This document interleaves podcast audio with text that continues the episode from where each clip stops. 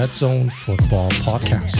Mein Podcast für alles rund um die NFL. Mein Name ist wie immer Mike T, Host dieser wunderbaren Show. Und an meiner Seite begrüße ich wie jede Woche Co-Host und das analytische Herz des Red Zone Podcast, Daniel Porz.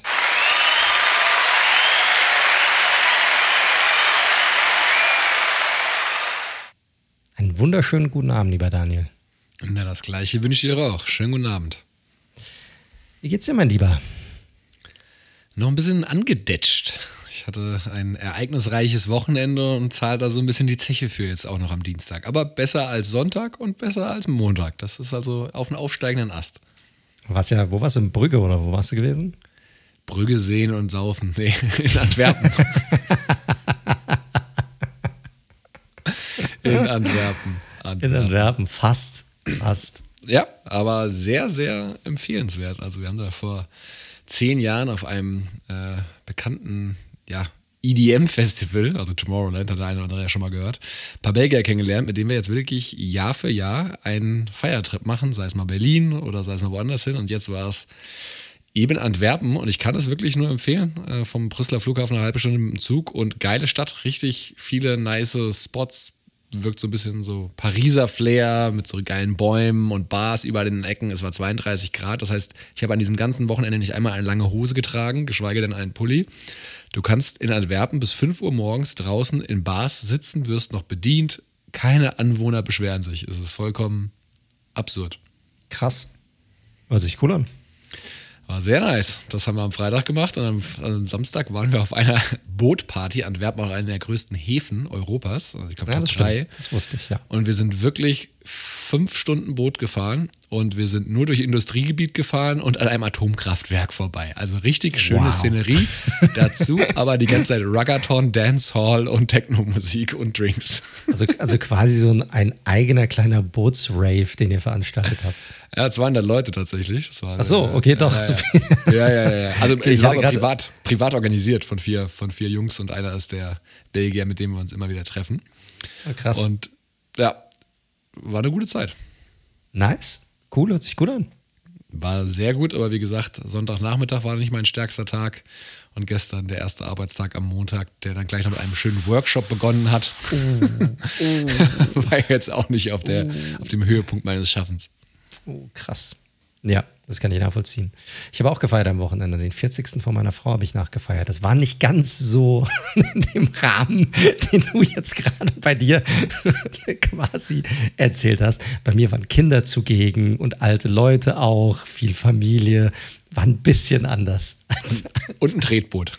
Nein, das, das nicht. Das ah, nicht. Schade. Nein.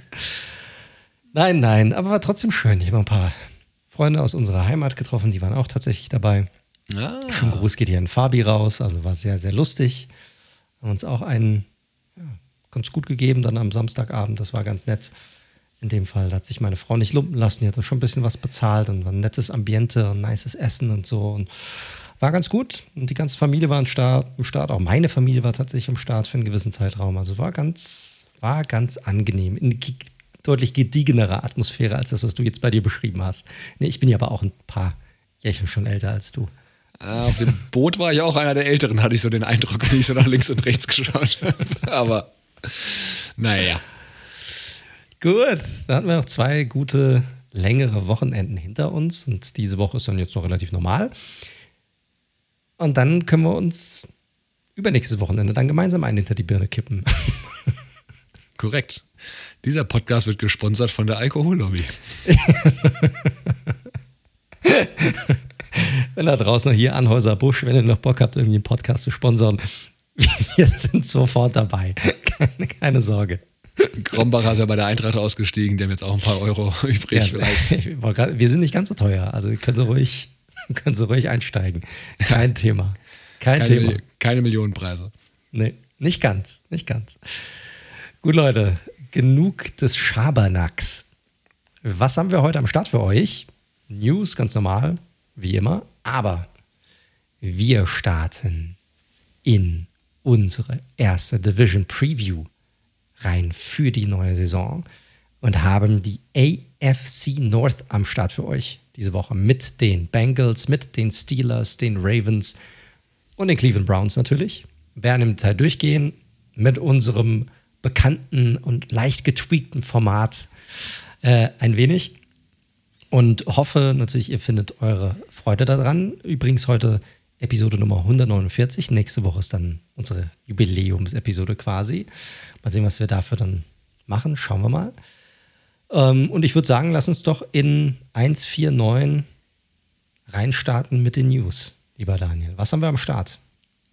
Einiges dann am Ende noch. Ähm, vielleicht erstmal mit der News starten. Es geht auch um einiges Starspieler oder ich sag mal gute Spieler auf jeden Fall. Und das eine, die eine News, die wir haben, ist auch schon ein paar Tage alt, ist aber im Endeffekt sicherlich immer erwähnenswert, weil das eingetreten ist, was wir letzte Woche schon besprochen hatten oder angedeutet hatten, nämlich dass Delvin Cook, der Running Back, der Star Running Back der Minnesota Vikings, jetzt wirklich offiziell released worden ist, wodurch sich die Vikings 9 Millionen Dollar an Cap Space einsparen.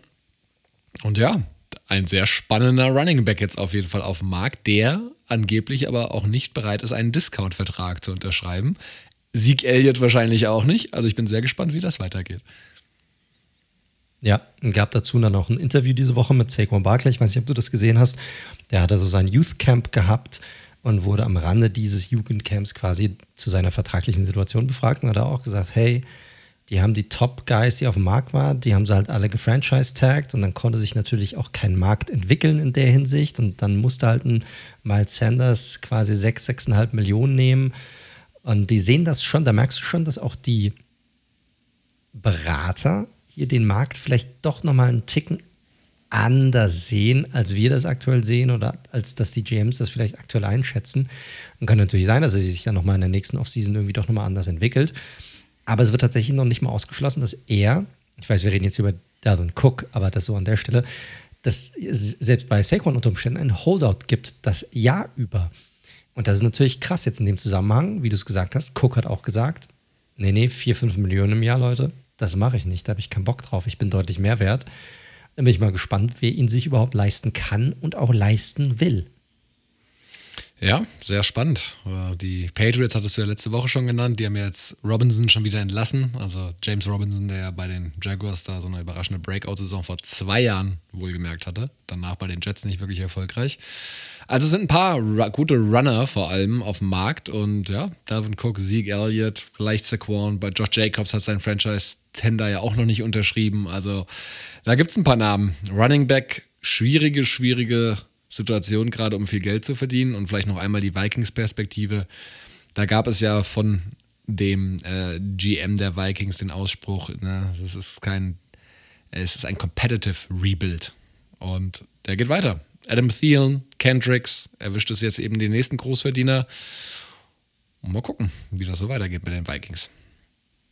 Ja, ich glaube, die sehen sich schon auf der Position immer noch in einer ganz guten Situation, weil sie ja noch Alexander Matheson haben auf dem Roster. Und ich glaube, das ist schon, ja, ist, er ist natürlich ein Playmaker, aber war jetzt auch oft verletzt in dem Fall. Matheson hat ihn auch gut ersetzt, wenn er dann gespielt hat. Und deshalb macht das für die Vikings natürlich schon Sinn, wenn sie sagen, sie wollen wieder in eine andere Richtung gehen. Cousins ist wahrscheinlich am Ende der Saison dann dran, im Grunde genommen.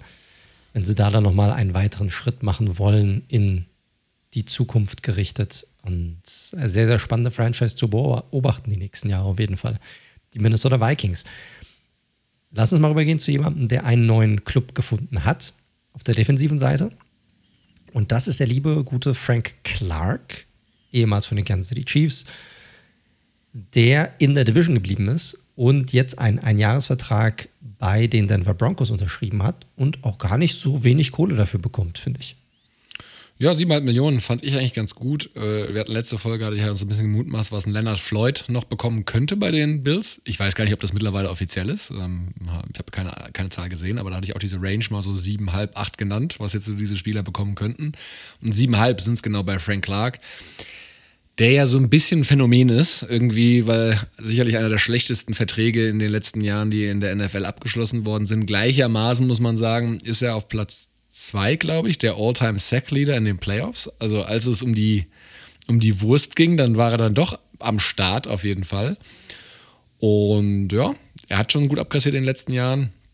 Ist ja auch noch nicht super alt. Jetzt bin ich mal gespannt, was er aus diesem ja offensichtlich One-Year Prove-It-Deal, nenne ich es jetzt trotzdem mal, was er da rausholt an der Stelle. Also die Defensive Front und gerade die Edge-Position konnte nach Abgang von Bradley Chubb während der letzten Saison sicherlich nochmal ein bisschen Support gebrauchen. Und Frank Clark, ja, das ist halt das Spannende. Was sehen wir? Den Playoff Clarky oder den Regular Season Clarky? Ja, die Frage ist, ob er ein Starter ist oder nicht. Also vielleicht ist er eher so ein Rotational Piece, muss man mal schauen. Kriegt, wird dafür natürlich auch relativ gut bezahlt, aber mittlerweile musst du ja Minimum mal drei Pass-Rusher haben irgendwie, damit du die Saison überhaupt durchkommst. Deshalb ist es schon in Ordnung, wenn du halt ein bisschen ein höher dotierter Backup bist in der Hinsicht, der vielleicht dann trotzdem 40, 50 Prozent der Snaps irgendwie spielt am Ende des Tages. Ja, ich bin mal gespannt. Sie haben ja ähm, Gregory auf der einen Seite noch, der natürlich auch ganz gerne mal verletzt ist. Nick Bonito haben sie letztes Jahr ähm, gesigned. Ähm, ich glaube, die Rotation, die drei Spieler werden es vor allem sein. Ich habe gerade gesehen, Leonard Floyd nachreichen, ein Jahr sieben Millionen. Das heißt, ich lag da relativ genau on point mit meiner Schätzung. Na krass, kriegt er sogar mehr. Finde ich überraschend. Nee, tatsächlich. Leonard Floyd 7 Millionen, Frank Clark 7,5. Ja, also kriegt Clark. Ach, Clark, mehr. mehr. Ja, ja, ja, korrekt. korrekt. Ja, ja. finde ich überraschend, tatsächlich. Gut, äh, lass uns mal rübergehen zu den Receivern der Gunst in der NFL. Und da gibt es ja schon so ein bisschen überraschende und auch irgendwie wilde Nachrichten.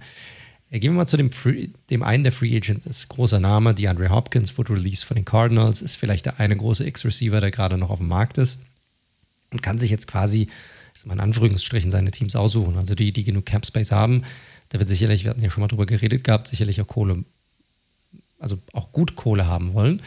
Und er macht jetzt so seine Visits oder die Runde. War er letzte Woche wohl bei den Tennessee Titans zugegen. Da haben wir sich schon so ein bisschen gewundert, hm, was will er denn in Tennessee? Ich dachte, er will zu einem Contender. Und ist jetzt diese Woche dann bei den New England Patriots angesagt, wo wir auch schon gesagt hatten, ja, das könnte eigentlich vom Need her ein guter Fit sein. Aber dann gab es auch dieses Video mit ihm, wo er da irgendwie gezeigt hat, mit wem er irgendwie zusammenspielen will oder wo er hingehen will und wo nicht.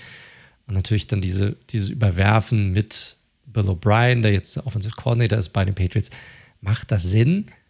Aber hey, wenn Bill ruft, wenn ein Team ruft und genug Kohle unter Umständen im Spiel ist, ich glaube, dann ist alles relativ schnell vergessen und äh, er, ja, er macht jetzt seinen Visit zu den Patriots und ich finde es auch überhaupt nicht so unrealistisch, dass er dort am Ende auch signen könnte?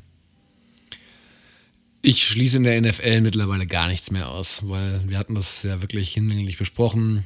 Die ganze Saga, wie er dann entlassen worden ist, dann sagt er natürlich, okay, er möchte zu einem Contender, aber zu einem Contender, wenn man so spät will, muss man halt gewisse Abstriche machen. Meistens zumindest. Das ist er anscheinend nicht bereit. Wie gesagt, der OBJ-Vertrag spielt ja sicherlich auch noch eine Rolle.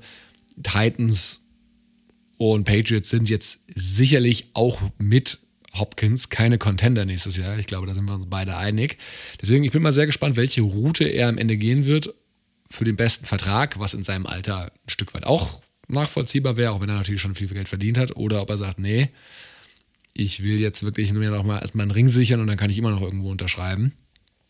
Dann würde ich einfach mal vermuten, dass er sich eher nach anderen Teams umsehen sollte. Aber ja, anscheinend scheint das Ganze Interesse von Chiefs oder von Bills auch nicht so hoch zu sein, wie eingangs mal vermutet. Aus der Richtung hört man zumindest nichts. Also keine Gerüchte oder sonstiges aus der Gegend. Du hattest die Bills gerade erwähnt. Da macht jetzt eine andere Story die Runde und zwar von ihrem Star Receiver Stephon Diggs, der ja erst in der Offseason seinen Vertrag restrukturiert hatte. Ich glaube auch diese Saison knapp über 23 Millionen verdient, also auch nicht wenig. Ich glaube, damit ist er Nummer zwei aller Wide Receiver in der Liga und ist jetzt nicht zum Mandatory Minicamp äh, erschienen.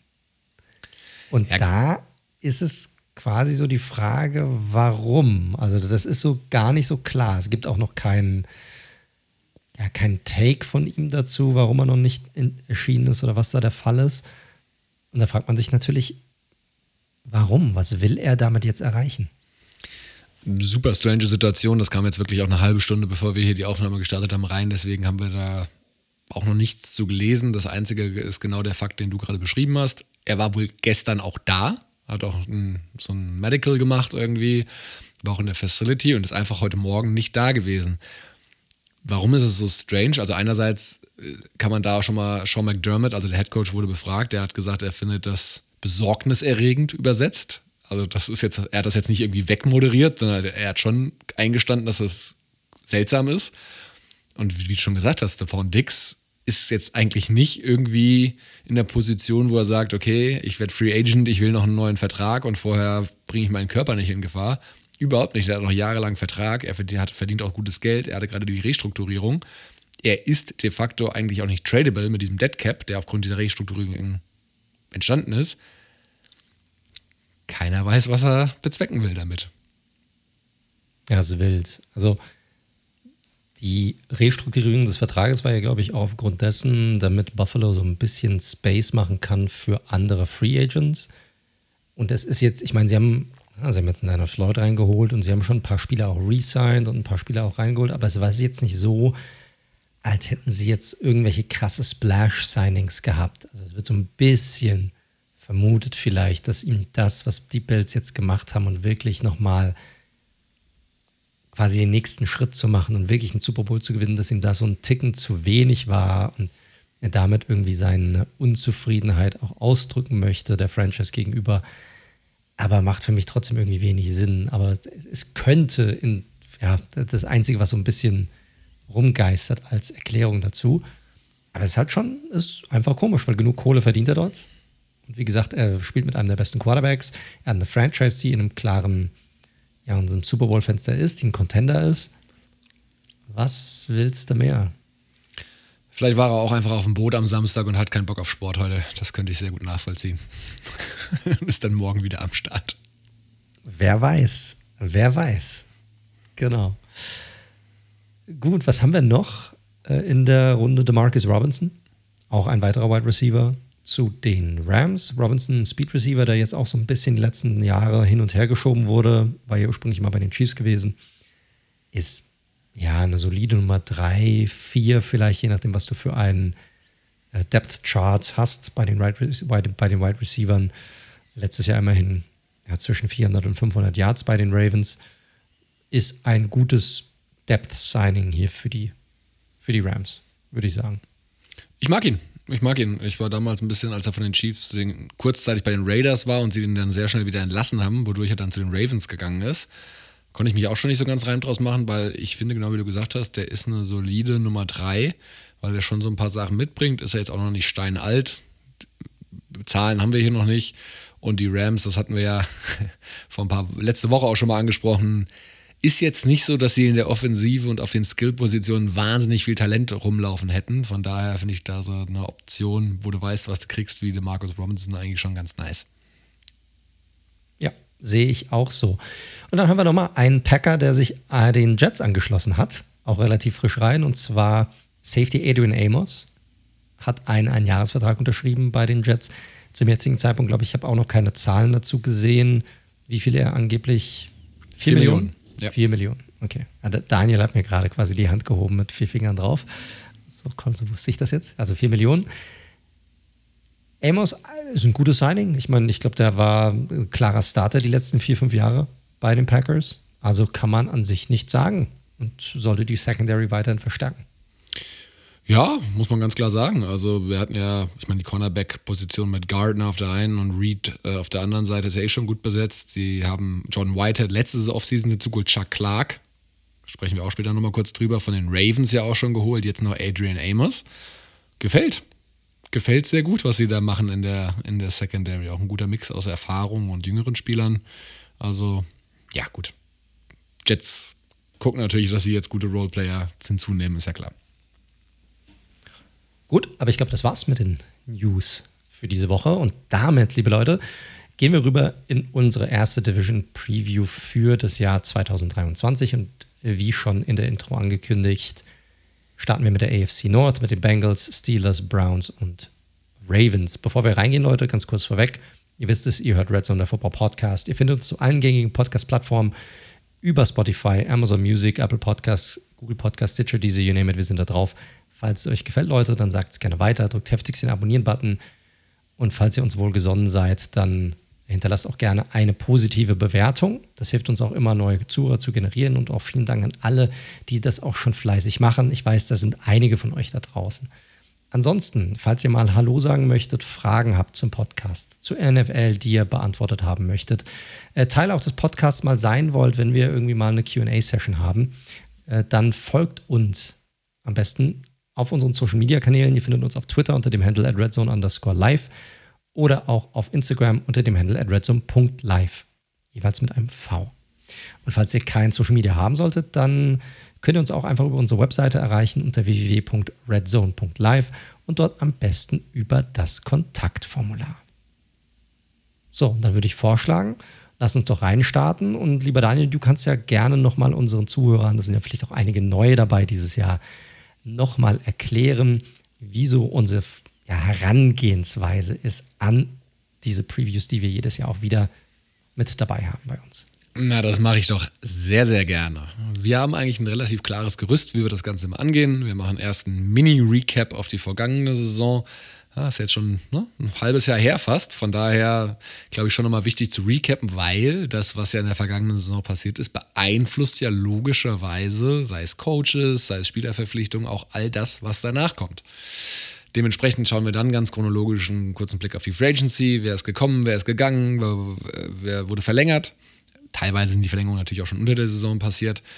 Und gucken dann nochmal kurz auf den Draft. Das wirklich relativ kurz nochmal als Recap, hatten wir damals ja auch schon durchgesprochen gehabt. Da werden wir uns jetzt nicht ewig aufhalten. Und aus diesen Puzzleteilen ergibt sich dann eine Analyse für uns für die kommende Saison und ein abschließendes Fazit, was wir glauben, wie dieses Team grob abschneiden wird. Wir werden jetzt nicht bei jedem Team exakte Siege, Niederlagen, exakte Records vorhersagen, aber schon mal so eine Einschätzung, wie sie zumindest ranken würden innerhalb der Division. Das werden wir natürlich abgeben, weil wir machen ja gerne Aussagen, für die wir auch hinterher gerade stehen müssen und dafür sind wir ja bekannt. Genau, sonst wäre es ja nicht so lustig, die ganze Geschichte. Und ich würde sagen, wir sollten so, oder wir fangen am besten mit dem Team an, das das schlechteste Team der Division war letztes Jahr. Also so ein bisschen von unten raus, oder wir können auch von oben anfangen, wie du willst. Leg los. Gut. Dann lass uns doch mal, weil das ist vielleicht auch so ein bisschen das Interessanteste oder der spannendste Case aus mehreren Blickwinkeln her. Lass uns starten mit den Cleveland Browns. So, und die Browns, Leute, wir wissen es. Habe eine riesige Story und da hat sich quasi alles drum gedreht bei den Browns. Und da ging alles andere drumherum so ein bisschen unter. Rekord am Ende des Jahres war 7 und 10. Ich bin ganz ehrlich, ich musste das nochmal nachgucken. Ich wusste das nicht mehr.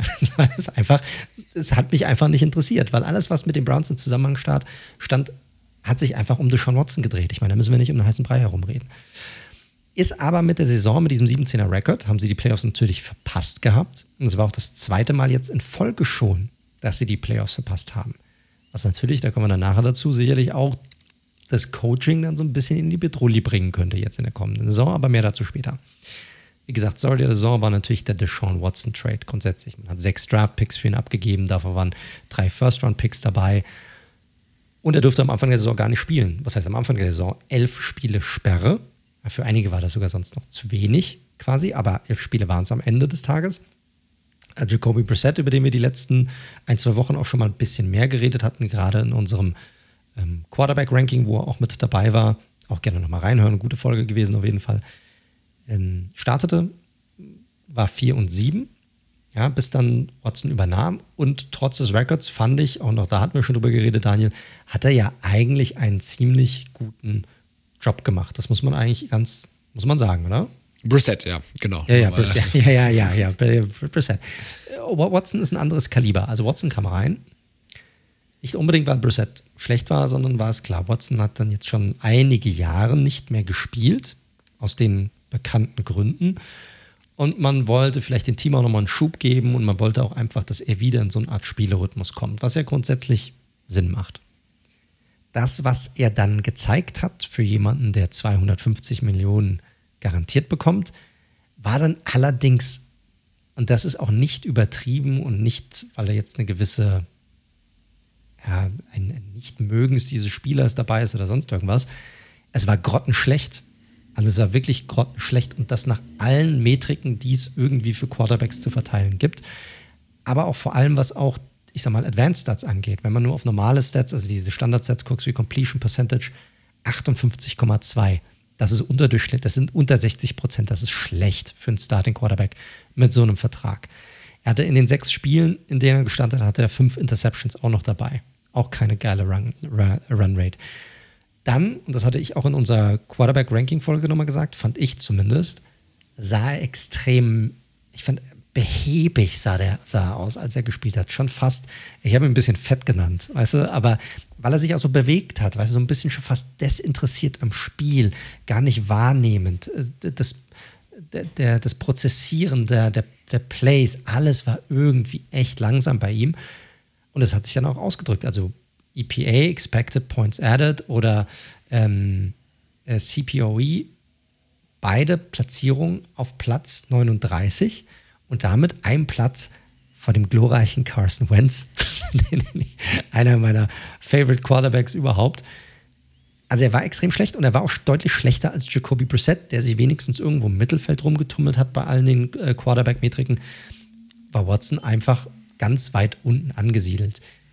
Und da muss man sagen, also wenn man jetzt nur die letzte Saison betrachtet, war dieser Vertrag und dieser Trade nur auf die Saison betrachtet, nicht insgesamt, erstmal ein kleiner Griff ins Klo bis jetzt. Ja, natürlich. Wenn du jetzt irgendwie da einen Strich drunter ziehen müsstest mit der ganzen Scheiße, die da noch mit einhergegangen ist, was Öffentlichkeit angeht und dann dafür dieses Quarterback-Play bekommst, ist es natürlich äh, furchtbar und du würdest sagen, es ist der schlechteste Vertrag, der je in der NFL rausgegeben worden ist. Brauchen wir nicht drum herum reden. Jetzt ist es ja so, dass er in Jahr zwei seines Vertrags kommt. Ähm, und wir natürlich, das wirst du ja nachher in deinem Ausblick, wenn man die Teams ja ein bisschen aufgeteilt, natürlich erstmal vor, voranstellen, in deinem Ausblick nochmal drauf reingehen dann werden wir diskutieren. Da werden wir das ist eine ganz, ganz crucial Geschichte, wie äh, für alle Beteiligten ähm, von äh, President Andrew Barry bis hin zum Head Coach. Die müssen Watson ins Laufen kriegen, sonst rollen da, rollen da Köpfe, ganz klar. Laufen ist ein gutes Stichwort. Die Browns sind sehr viel gelaufen letztes Jahr. An fast 50 Prozent aller Plays waren Running Plays. Und der stille Held, wenn man ihn so nennen darf, ein, der, letztjährigen Saison, auch wenn man wirklich nichts erreicht hat, war Nick Chubb, der Star Running Back, vielleicht sogar der beste Running Back der Liga.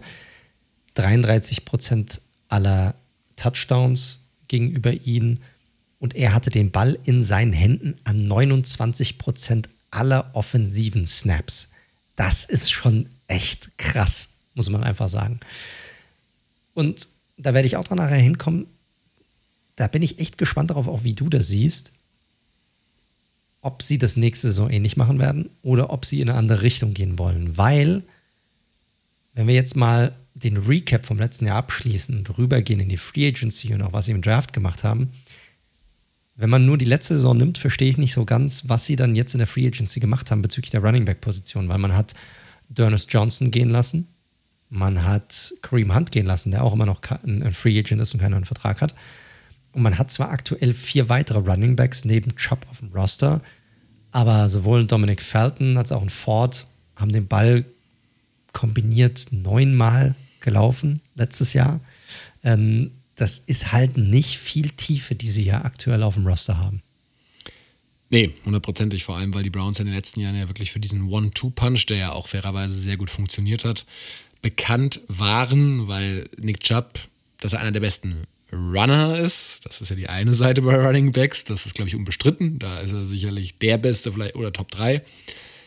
Im Passing Game wurde er ehrlicherweise eigentlich nie wirklich eingesetzt. Das war ja immer ganz klar die Job Description von, du hast gerade angesprochen, entweder Kareem Hunt oder eben die Ernest Johnson, der das auch ganz gut gemacht hat. Ähm, oder eben auch Felton. Von daher, ich bin mal gespannt, wie sie das auffangen wollen. Ob das halt, aber da kommen wir später zu. Könnte mir vorstellen, dass Felton da eine größere Rolle einnimmt, auch wenn er bisher noch nicht so massiv eingesetzt worden ist. Genau.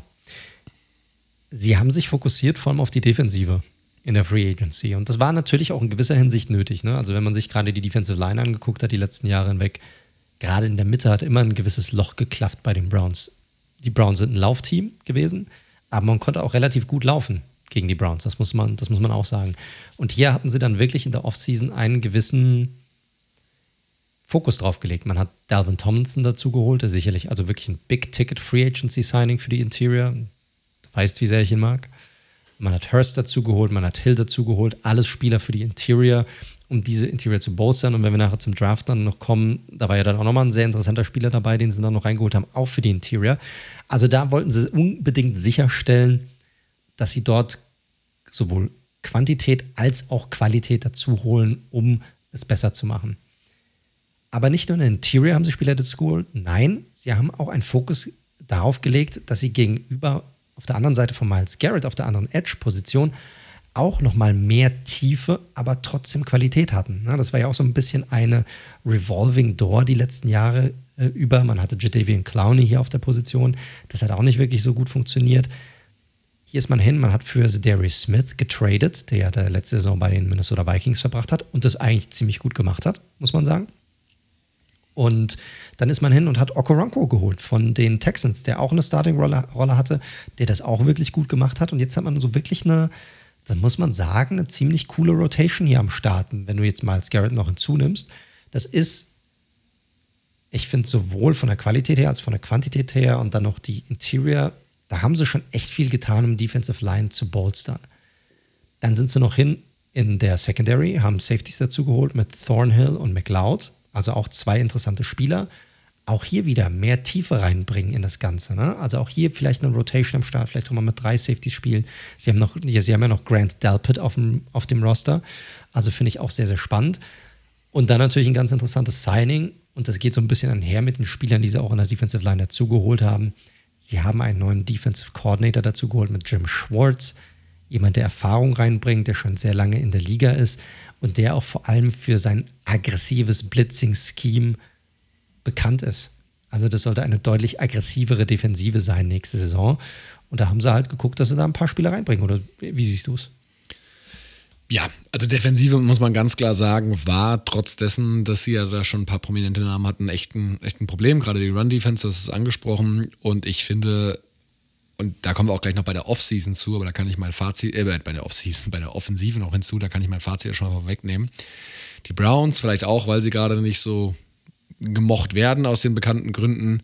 Die Browns hatten eine richtig starke Free Agency, äh, die sie hingelegt haben. Und gerade diese Defensive zeigt eigentlich wenig Schwächen noch auf. Du hast Tomlinson angesprochen und seine Rolle. Ähm, auch Maurice Hurst hat tatsächlich noch eine gewisse Upside. Smith, Okorongo, äh, absolut mal Tiefe hinzugebracht auf der Edge-Position. Ähm, da wird auf jeden Fall, da ist äh, gute gutes Dreiergespann neben Miles, mit, also mit Miles Garrett zusammen entstehen. Du hast ultra vielseitige Spieler äh, in der Secondary, also sprich Defensive Backs, sowohl auf Safety als auch auf der Cornerback-Position. Jim Schwartz, wie du schon gesagt hast, sehr erfolgreich bei den Eagles äh, unterwegs gewesen, seit Jahren in der Liga, schon mehrere Teams als DC und so weiter gesehen. Also mag ich. Mag ich sehr und offensiv waren ja auch noch gute Moves dabei. Ja, richtig. Also ich bin auch sehr angetan gewesen von den defensiven Moves. Aber auch offensiv hat mir einiges gefallen. Da war zugegebenermaßen nicht ganz so viel dabei, aber sie haben vor allem sichergestellt, dass sie beim Receiving Core ein bisschen mehr zur Verfügung haben. Sie haben ja für Elijah Moore getradet von den äh, Jets bekanntermaßen und haben dann noch Marquise Goodwin äh, dazu geholt, der ja vorher bei den Seahawks war. Auch da bisschen mehr Vielseitigkeit reinzubringen, ein bisschen mehr Speed auch reinzubringen. Sie haben ja schon Amari Cooper auf dem Roster, sie haben Donovan Peoples-Jones auf dem Roster, sie haben auch immer noch David Njoku auf der Titan-Position. Also auch da ging es darum, ein bisschen mehr Tiefe auf diese Skill-Position irgendwie mit reinzubringen. Sie hatten natürlich auch, sie haben ähm, auch ein paar Verlängerungen gehabt. Ethan Pocic haben sie verlängert, den Center, um diese Offensive Line weiter ähm, zusammenzuhalten. Sie haben mit Anthony Walker verlängert, das fand ich auch einen ziemlich guten Move, der seitdem er bei den Browns ist, also echt ein, ja, ein Staple dieser Defense ist und vor allem auch für diese Run-Defense auch echt noch wichtig ist und wird ihm auch nochmal helfen, dass er da jetzt ein paar bessere Jungs vielleicht nochmal grundsätzlich vor sich hat.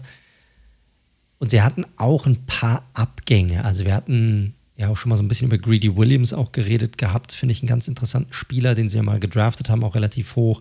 So ein bisschen ein Versprechen, das nie aufgegangen ist. Der ist jetzt zu den Eagles gegangen. Quasi haben Taven Bryan, äh, Bryan verloren, den Defensive Lineman an die Colts. Und natürlich Jacoby Brissett, den wir vorhin genannt hatten, der jetzt ich sag mal, ein High-End-Backup für die Washington Commanders ist. Aber ansonsten, klar, Clowney ist nicht dabei, Hunt ist nicht dabei, aber das sind alles Spieler, wo sie gesagt haben, den wollen wir, also da haben sie einfach keine neuen Verträge angeboten. In dem Fall. Also sie wollen die auch gar nicht zurückhaben.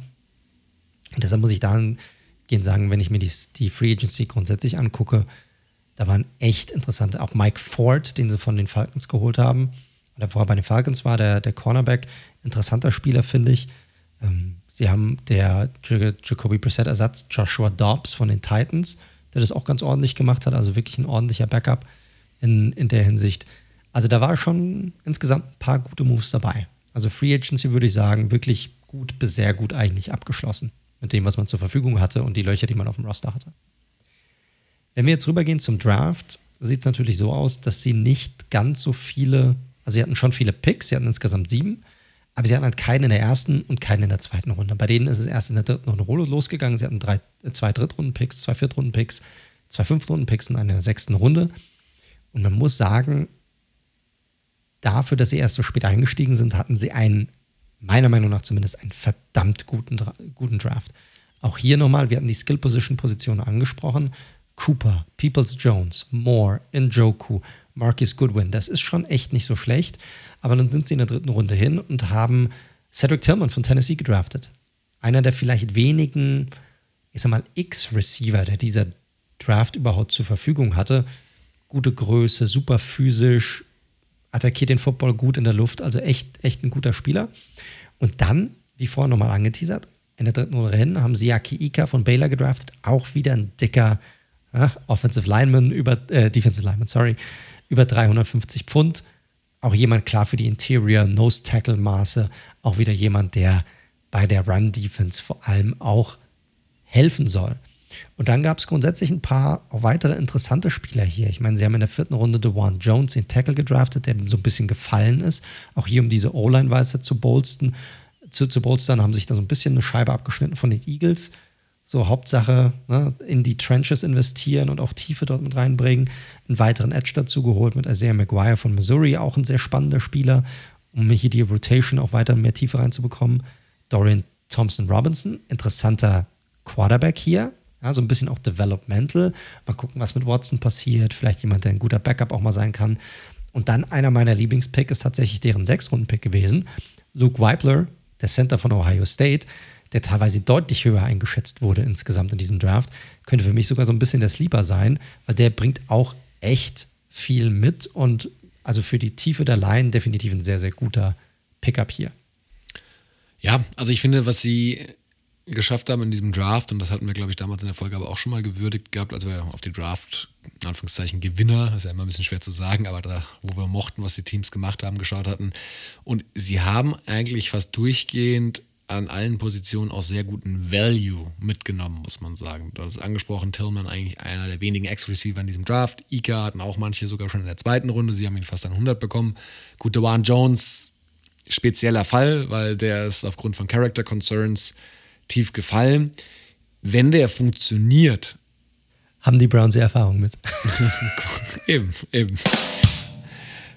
Wenn der funktionieren sollte, muss man ja schon mal so weit denken, der ist natürlich im, äh, im Death Chart aktuell nicht Starter und hinter einem Jack Conklin. Conklin wird aber aktuell noch Free Agent nach der kommenden Saison. Ne? Vielleicht hast du da eine günstigere Version sogar schon hinten dran. Ja? Also DTA, also Dorian Thompson Robinson, könnte, ja, ist halt so ein Baller. Vielleicht steckt da was drin in so gewissen Momenten, wo es dann vielleicht mit Watson nicht läuft oder verletzt ist, wie auch immer. Cameron Mitchell, habe das noch nicht angesprochen, den Cornerback mag ich auch sehr. Ist ein weiterer Cornerback von der Northwestern, kennt also Newsom schon, den Starting Cornerback. Und Weibler eben den auch, viele so als den, ja, dritt, viert besten, schon mit Abstand zu den Top-Centern, aber ähm, dritt, viert, fünf besten Center gesehen haben. Und am Ende ist er an Position 190 gefallen, weil man ja auch nicht genau weiß, ob Pocic diese starke Saison, die er hatte, in ja dieser guten Line und die funktioniert ja immer als Ganzes, können wir ja nicht oft genug sagen, auch bestätigen kann. Lange Rede, kurzer Sinn, guter Value an den Positionen, wo sie gepickt haben und ich verstehe dann auch, was, wenn diese Spieler greifen, sie werden nicht alle greifen, hat man sogar gegebenenfalls auch schon perspektivisch seinen Roster stark ergänzt, falls andere Spieler gehen gelassen werden. Also Free Agency großes, großes Plus, Draft, großes Plus. Ja, also insgesamt Off-Season gut, bis sehr gut bei den Browns. Dann geht schon mal alles, gut. alles gut, wenn man sagen will, okay, da ist ein Team, das möchte diese Division attackieren, das möchte wieder weiter nach oben, diese Division, das möchte auch endlich wieder in die Playoffs. Bislang alles richtig gemacht. Kommen wir mal zu unserem Ausblick, so auf die kommende Saison natürlich. Also bringen wir das Ganze mal so ein bisschen zusammen. Schauen wir nochmal aufs Coaching. Stefanski hat natürlich sicherlich auch mit seinem Einverständnis, ich glaube, so fair muss man sagen, eine sehr schwierige Situation aktuell. Also hat auch letzte Saison eine schwierige Situation. Die möchte ich nicht unbedingt handeln müssen als Head Coach. Aber es ist nun mal, wie es ist. Ich gehe davon aus, für ihn geht es dieses Jahr definitiv um die Wurst. Was das angeht. Also er hat jetzt zweimal in Folge die Playoffs nicht erreicht. Man hat einen Quarterback, der so viel garantierte Kohle bekommt wie kein Spieler vorher in der NFL-Geschichte. Da muss man in die Playoffs kommen, oder? Ja, das, er war ja Coach of the Year in seinem ersten Jahr, als er kam und hatte mit Baker Mayfield die Browns re-energized, aber zweimal Playoffs verpasst. Jetzt ist es, und bei den Investments, klare Geschichte. Also der Stuhl ist zumindest sehr, sehr warm aktuell, würde ich sagen, bei Stefanski. Er ist hingegangen, er hat mit, wir haben es schon angesprochen, er hat mit Schwartz jemanden reingeholt, der einen, einen sehr aggressiven Defensive Coordinator mit Erfahrung, um so ein bisschen mehr auf diese Defensive herauszukitzeln. Ähm, und damit sind so, sind so die wichtigsten Punkte eigentlich beim Coaching-Staff. Das finde ich schon mal, das, ist, das passt schon. Stefanski ist ja für die Offensive zuständig. Und wie ich es vorhin gesagt habe, letztes Jahr war es so, man ist den Ball an 48 Prozent aller Plays gelaufen dadurch, dass sie jetzt hier auf dieser Running Back Position nicht viel gemacht haben, dass sie Hunt haben gehen lassen, dass sie die Ernest Johnson haben gehen lassen und Chubb so ein bisschen jetzt auch dieser Alleinunterhalter ist, gehe ich aktuell so ein bisschen von einem Shift in eine andere Richtung aus. Auch weil man natürlich einen Quarterback hat, dem man so viel Geld bezahlt. Es ist so ein bisschen, auch bei Chubb das Thema, was die Workload angeht. Das letzte Mal, dass er so eine Workload hatte wie letztes Jahr, war 2019. Und die Saison darauf hat er gerade mal zwölf Spiele bestritten. Also da muss man gucken, kriegt er die gleiche Workload nochmal? Kann man die irgendwie verringern? Und deshalb glaube ich grundsätzlich, dass, denen ist das sicherlich auch alles irgendwie bewusst, dass sie da in eine andere Richtung gehen werden. Und ich finde auch, dass die Free Agency und die Draft Moves deuten so ein bisschen auf eine passlastigere Offensive hin. Ne? Nochmal, Cooper, Njoku, Peoples Jones waren schon da. Hinzugekommen sind jetzt Moore, Goodwin, Tillman. Also mehr Explosivität in der Offensive, mehr Tiefe, mehr Rotation, äh, die hier möglich ist. Die O-Line bleibt natürlich auch zusammen mit Pocic. Auch hier haben wir jetzt im Draft schon besprochen, kamen auch noch einige Spieler hinzu. Also eigentlich alles sehr, sehr gute Umstände für Watson, den Schritt, sagen wir mal, zu einer alten Normalität hinzumachen. Ich frage dich dann nachher nochmal, was du davon hältst oder wie du das siehst insgesamt. Defensiv, ich glaube, das alles zugesagt. Man hat das große Loch in der Mitte, so gut es ging, gestopft. Also wirklich gestopft mit so dicken Jungs, die man irgendwie finden konnte. Tomlinson ist sicherlich hier die beste oder geilste Hinzunahme, die man machen konnte, genauso wie Draftpick Ika. Also ziemlich cool. Ich mag auch die Moves in der Edge, muss man auch mal sagen. Äh, jetzt hat man, wie gesagt, hier endlich mal eine Rotation am Start. Secondary haben sie gebolstert. Dazu hat man ja weiterhin die Cornerbacks Ward, man hat Newsom, man hat den letztjährigen Third-Round-Pick Emerson und Grant Delpit. Es war jetzt nicht so, als wären sie schlecht bestückt gewesen. Sie haben ja einfach nur mehr Tiefe noch reingebracht in die ganze Geschichte. Und bei den Linebackern, ich weiß nicht, wie du das siehst, ich glaube, da erwartet man sich so ein bisschen mehr von Cora Moore, dass da noch ein bisschen mehr kommt. Und ich glaube, dass dieser Resign von Walker halt einfach extrem wichtig war als Leader, als diese Cleanup-Crew sozusagen versus den Run. Deshalb insgesamt, wenn man das betrachtet, Offensive, Defensive, das macht schon alles Sinn. Also deutet ja eigentlich alles darauf hin. Und hinzu kommt auch noch Strength of Schedule wenn wir das mal mit hineinnehmen, da haben die Browns, das wird ja immer anhand der Records gemacht, die letztes Jahr waren. Deshalb ist immer ein bisschen Eben. mit Vorsicht zu genießen, ne? das muss man sagen. Aber aktuell ist es so, sie haben eines der leichteren Scheduled, ich glaube auf Platz 26, also alles, was tiefer ist, ist, ist besser. 32 ist das Beste, also das quasi sechstleichteste Schedule aktuell vor der Saison ähm, am, am Start dass eigentlich alles passen müsste, oder? Also was fehlt so für die Browns? Es fehlt ein gut spielender Quarterback. Und das ist die alles entscheidende Frage. Und wenn dieser jetzt nicht Watson heißen sollte, lieber Daniel, was ist denn dann? Dann heißt er DTA, DTR. ich weiß es nicht.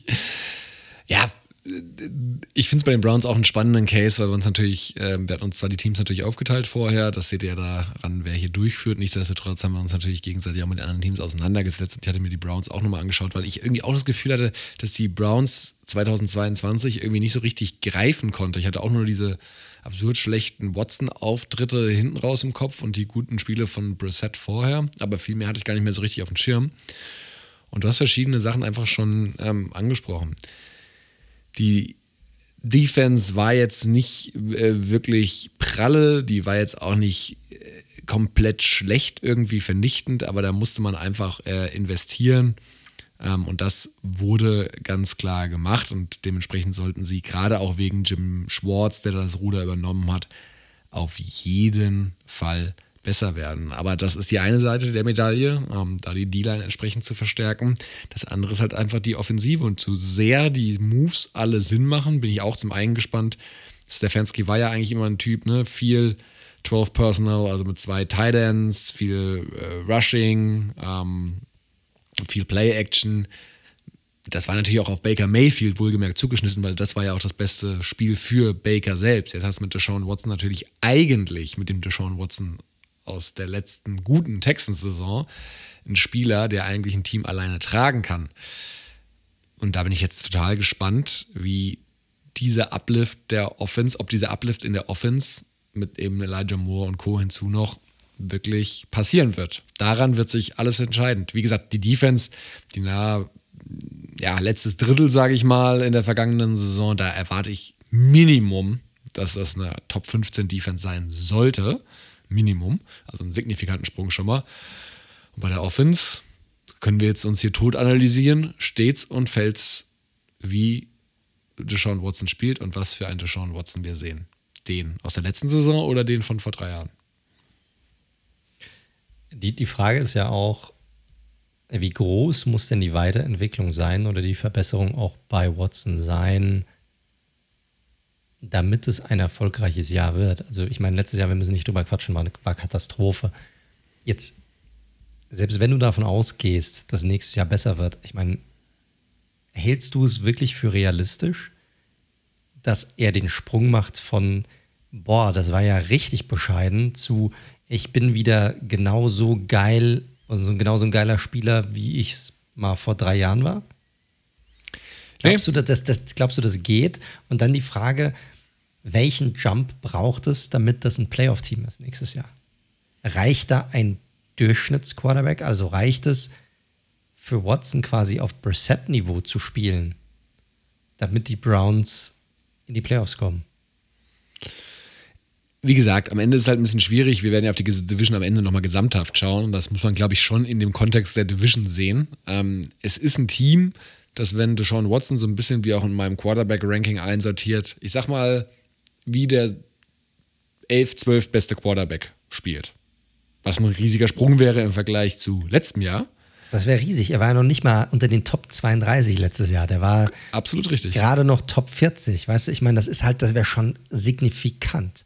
Absolut, aber er war auch, ich meine, das ist halt auch ein Quarterback, der mit einem, was war das, ein 4 und 12 Team bei den Texans trotzdem irgendwie absurde Touchdown zu Interception Ratio hatte und 4500 Yards. Also wir brauchen ja auch nicht drum rumreden. Also jetzt mal losgelöst von, den, von der ganzen Geschichte um Deshaun Watson herum, gab, und da müssen wir jetzt auch einmal fairerweise sagen, es waren ja nicht nur die Browns, die interessiert waren, sondern die komplette NFC South hätte ihn ja grundsätzlich auch gerne geholt, ne? mit Falcons, Saints, äh, die waren ja auch alle im Rennen. Ja, das, das sollten ja ganz, wir nicht vergessen, absolut. Das wird ja ganz gerne mal so hinten runtergefallen gelassen, als ob die da kein Interesse gehabt hätten. Und dafür gibt es ja einen Grund. Ähm, und dementsprechend, ähm, wenn er, und ich erwarte jetzt nicht, dass er zurück in diese, ich sage jetzt einfach mal Top 7, wo er dann mal war, reinkommt, aber wie gesagt, ich kann mir schon vorstellen, dass mit jetzt mal einem kompletten Offseason, kompletten Training Camp und so weiter und so fort, einer Refokussierung auf den Sport, das weiß keiner von uns, woher sollen wir das auch wissen? Das muss man jetzt einfach halt erhoffen, sich als Browns-Fans zumindest, dass er zumindest mal wieder in diese Range Top 12, Top 13 Quarterback eben vorstoßen kann. Das gepaart mit den Waffen, die er jetzt äh, hat, der starken O-Line, das ist die stärkste O-Line, hinter der er je gespielt hat, hands down, und einer verbesserten War Defense. aber auch letztes Jahr schon. Also fair muss man sein. Ja, ja, klar, klar, absolut. Also ich meine jetzt, dass Browns O-Line besser ist als das, was er bei den Texans hier hatte. muss das ein kompetitives Team sein. Ganz klar. Ja, ich, ich glaube, es ist relativ einfach für mich. Wenn Watson aufzockt, dann ist das ein 10 bis 12 Win-Team. Easy, normalerweise. Wenn nicht, dann ganz ehrlich, auch mit diesem Roster, und dieser Roster stacked, also der ist voll mit guten Spielern, jetzt auf beiden Seiten des Balles, dann verpassen die auch mit diesem Roster die Playoffs, meiner Meinung nach. Ja. Und das ist halt so schwierig. Also ich, ich weiß, ne, Pistole auf die Brust, Butter bei die Fische. Was ist es für dich? Ich habe noch eine gewisse Restskepsis. Ich glaube, sie werden mehr Siege haben als letztes Jahr, aber ich sehe da halt auch noch zwei andere Teams, die ich für sehr stark halte und ein Team, was irgendwie immer unangenehm ist. Deswegen. Glaube, das ist gut ausgedrückt, ja. ich weiß genau, wie du meinst. ja, also lass uns am Ende nochmal in der Gesamthaft draufschauen, dann werden wir auf jeden Fall mal eine Reihenfolge durchgeben. Aber ich sehe sie jetzt, sagen wir mal so, ich sehe sie jetzt nicht als Favorit in der Division. So viel kann ich schon mal sagen. Gut. Zu wem wollen wir dann rübergehen? Dann sind wir mit den Browns mal durch. Parken wir mal das abschließende, wo landen sie zur Seite. Mit welchem Team machen wir weiter? Machen wir doch mal weiter mit einem Team, wo gar nicht so viel passiert ist, wo Kontinuität so ein bisschen das Stichwort ist. Und das ist das beste Team des Feuers, die Cincinnati Bengals. Wir bleiben in Ohio. Ich glaube, den Recap der 22er Saison kann man hier ein bisschen schneller vollziehen. Sie haben im Endeffekt die starke Vorsaison, also die 21er Saison, wo sie im Super Bowl waren, bestätigt und ja, am Ende auch halt nur wieder relativ knapp den erneuten Einzug in den Super Bowl geschafft. Heißt für mich ganz klar, sie sind in den Kreis der Top-Teams in der NFL nicht nur angekommen, sondern haben das auch nochmal bestätigt. 12 und 4er Record. Und wir brauchen das jetzt nicht alles wieder hochkommen. Wer weiß, wie das Championship-Game ausgegangen wäre, wenn es doch ein Heimspiel für die Bengals gewesen wäre. Ihr kennt die Geschichte mit Hammer, Hamlin und Co. und Losverfahren und so weiter und so fort. Und das Schöne bei den Bengals, und das, was auch sicherlich die Bengals-Fans sehr freuen wird, es gab ja einige Interessenten, am Offensive Coordinator Callahan, aber auch ähm, Defensive Coordinator Lou Anarumo, hatte ja auch Interviews als Head Coach beispielsweise bei den Cardinals, aber alles beim Alten geblieben. Von daher erstmal alles im grünen Bereich bei den Bengals. Schauen wir mal die Free Agency. Und das ist bei den Bengals ja immer so ein ganz spannender Punkt, weil das war ja immer ein Team und das ist ja auch so ein Team, das ne, mit hohen Cash-Investments ein bisschen sorgfältig umgeht. Da wird nicht einfach mal Verträge rausgeballert. Ähm, sie gehen ja da sehr nachhaltig mit um. Auch, auch ganz spannende Geschichte hat mal angeschaut. Sie haben dieses Jahr gerade mal 800.000 Dollar Dead Cap aus alten, schlechten Verträgen. Das ist quasi nichts. Und nächstes Jahr haben sie 0 Dollar. Also die Bengals vermeiden es, schlechte Verträge rauszugeben, beziehungsweise sie vermeiden es vor allem, ihre Sicht in der Zukunft zu verschulden. Also das, was beispielsweise die Bucks gemacht haben mit Tom Brady und so weiter und so fort. Aber zurück zum Thema. Es gab natürlich ein Splash-Signing in dieser Offseason und das war, ich glaube, für mich sehr und für dich genauso überraschend. Orlando Brown ähm, dass sie Orlando Brown geholt haben. Zum einen, obwohl sie ja mit Jonah Williams zumindest ja einen fähigen, wenn auch verletzungsanfälligen Left Tackle haben, zum einen.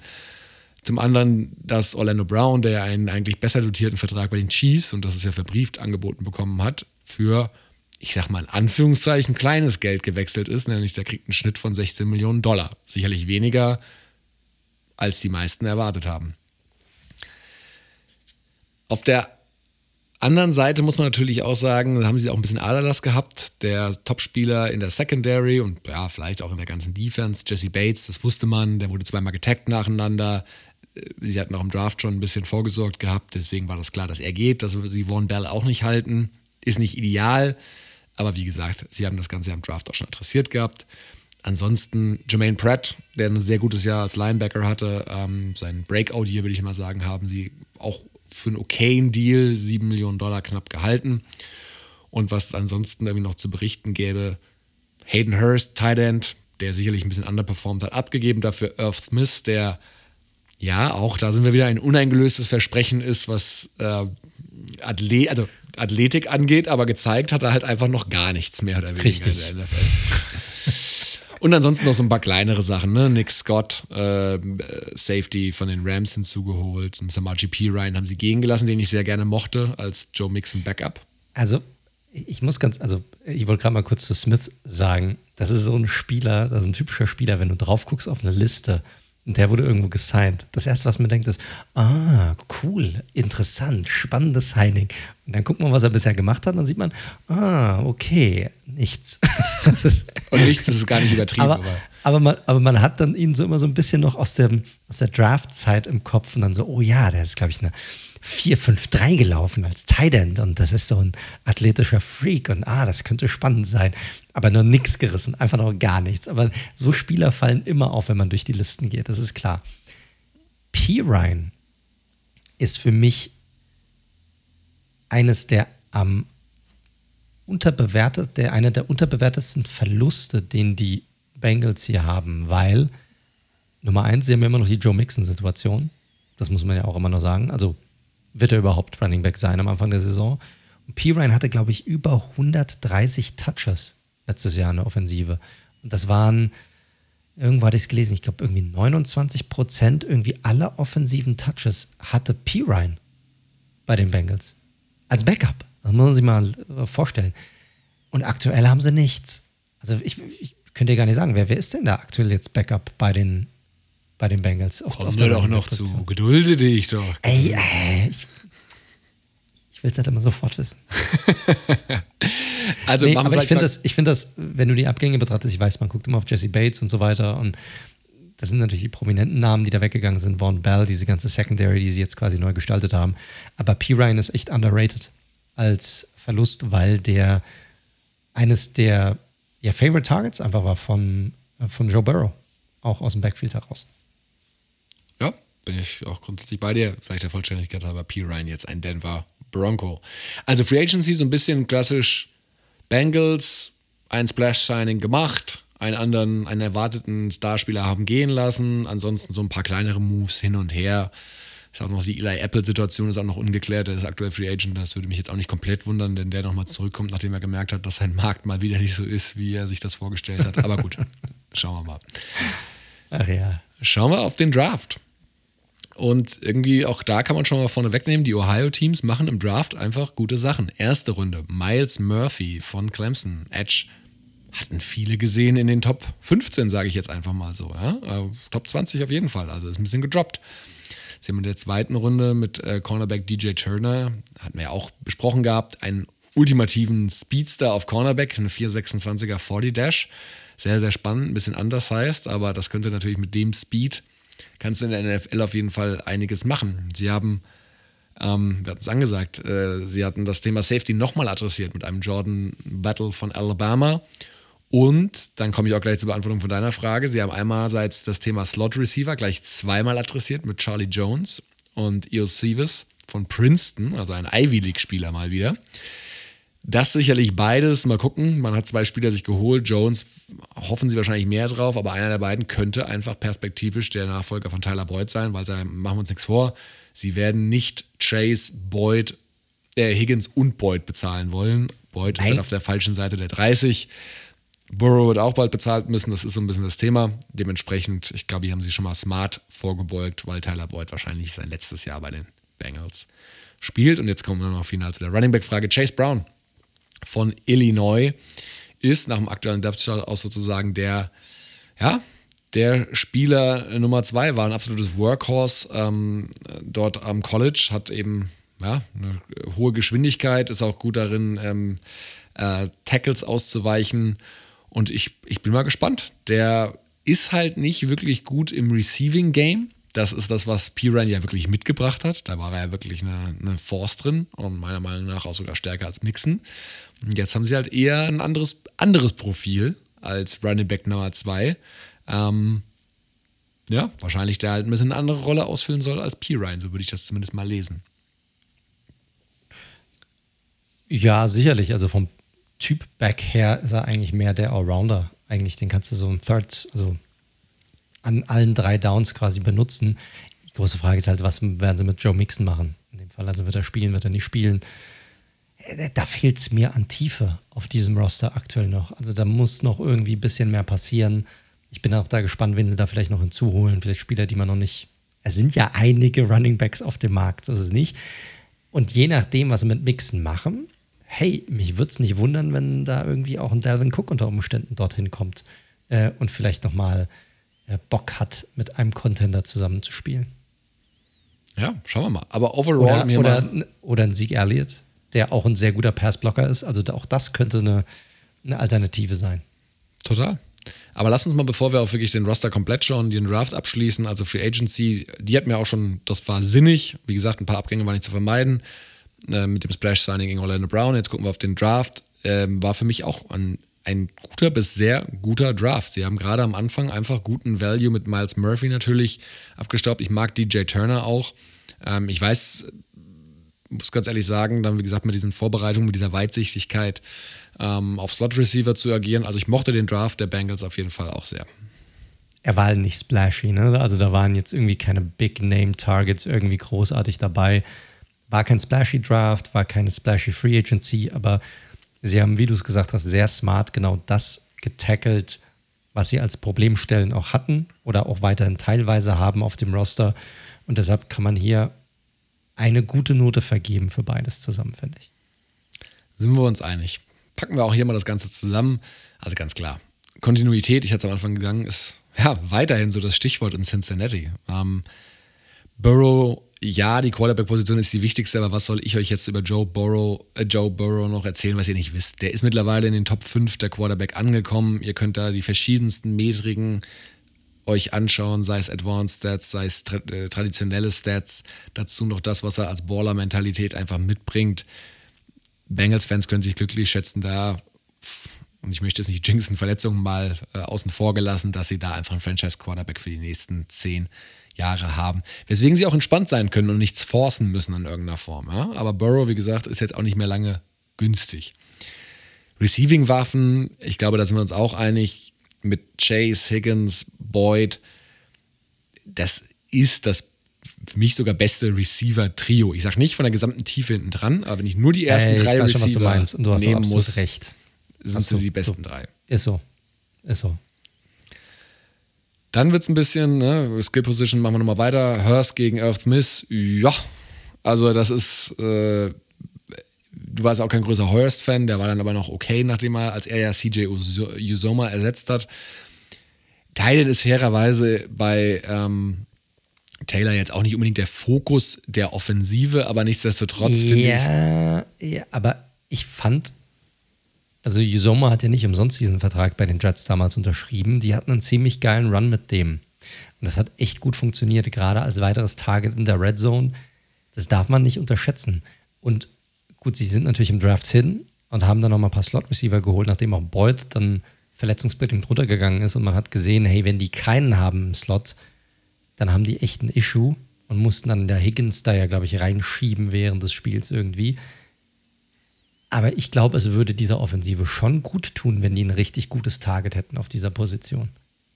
Ja, du, grundsätzlich tut es jede Offensive gut, ne? wenn du dann nochmal einen guten Spieler auf Thailand hast. Ja, du weißt, wie ich es meine. Ja, also, man, man hat diese Offensive schon mit einem fähigen Thailand gesehen und man hat gesehen, dass das richtig gut funktionieren kann für die.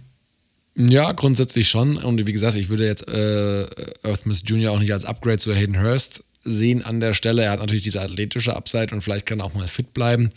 Es ist ein gewisser Gamble. Die werden sich das wahrscheinlich anschauen und dann im Zweifel dann nochmal gucken, ob sie da hier oder da nochmal reagieren müssten. Aber wie gesagt, schauen wir mal weiter. Running Back haben wir jetzt schon relativ viel drüber gesprochen. Joe Mixon, wo es ja auch Gerüchte gab, ob der nicht fast gecuttet werden könnte, weil ne, der nächste Running Back, der nächstes Jahr halt ähm, gutes Geld verdient und wo man sich Geld einsparen könnte, wobei die Bengals das nicht müssen, denn sie haben noch genug Cap Space auf jeden Fall. Dahinter Chase Brown, Dravian Williams, Chris Evans. Das nimmt natürlich direkt ab. Ich meine, bei Chase Brown wissen wir noch nicht, was wir kriegen, aber nach Joe Mixon Tiefe ist definitiv auf der Position nicht da. O-Line natürlich eine der Stories, mal wieder. Da hatten sie ja letztes Jahr eigentlich ganz smarte Moves gemacht. Mit Alex Capper, mit Ted Karras, die auch der Offensive so ein bisschen Stabilität gegeben haben. Das La'el Collins Signing hat nicht funktioniert, muss man ganz klar sagen fiel dann am Ende auch mit einem Kreuzbandriss aus. Fairerweise ist aber, kann man auch schon sagen, die O-Line hat sich hinten raus dann schon ein bisschen stabilisiert. Das war am Anfang, was auch normal ist, dass sich so eine Unit einspielen muss.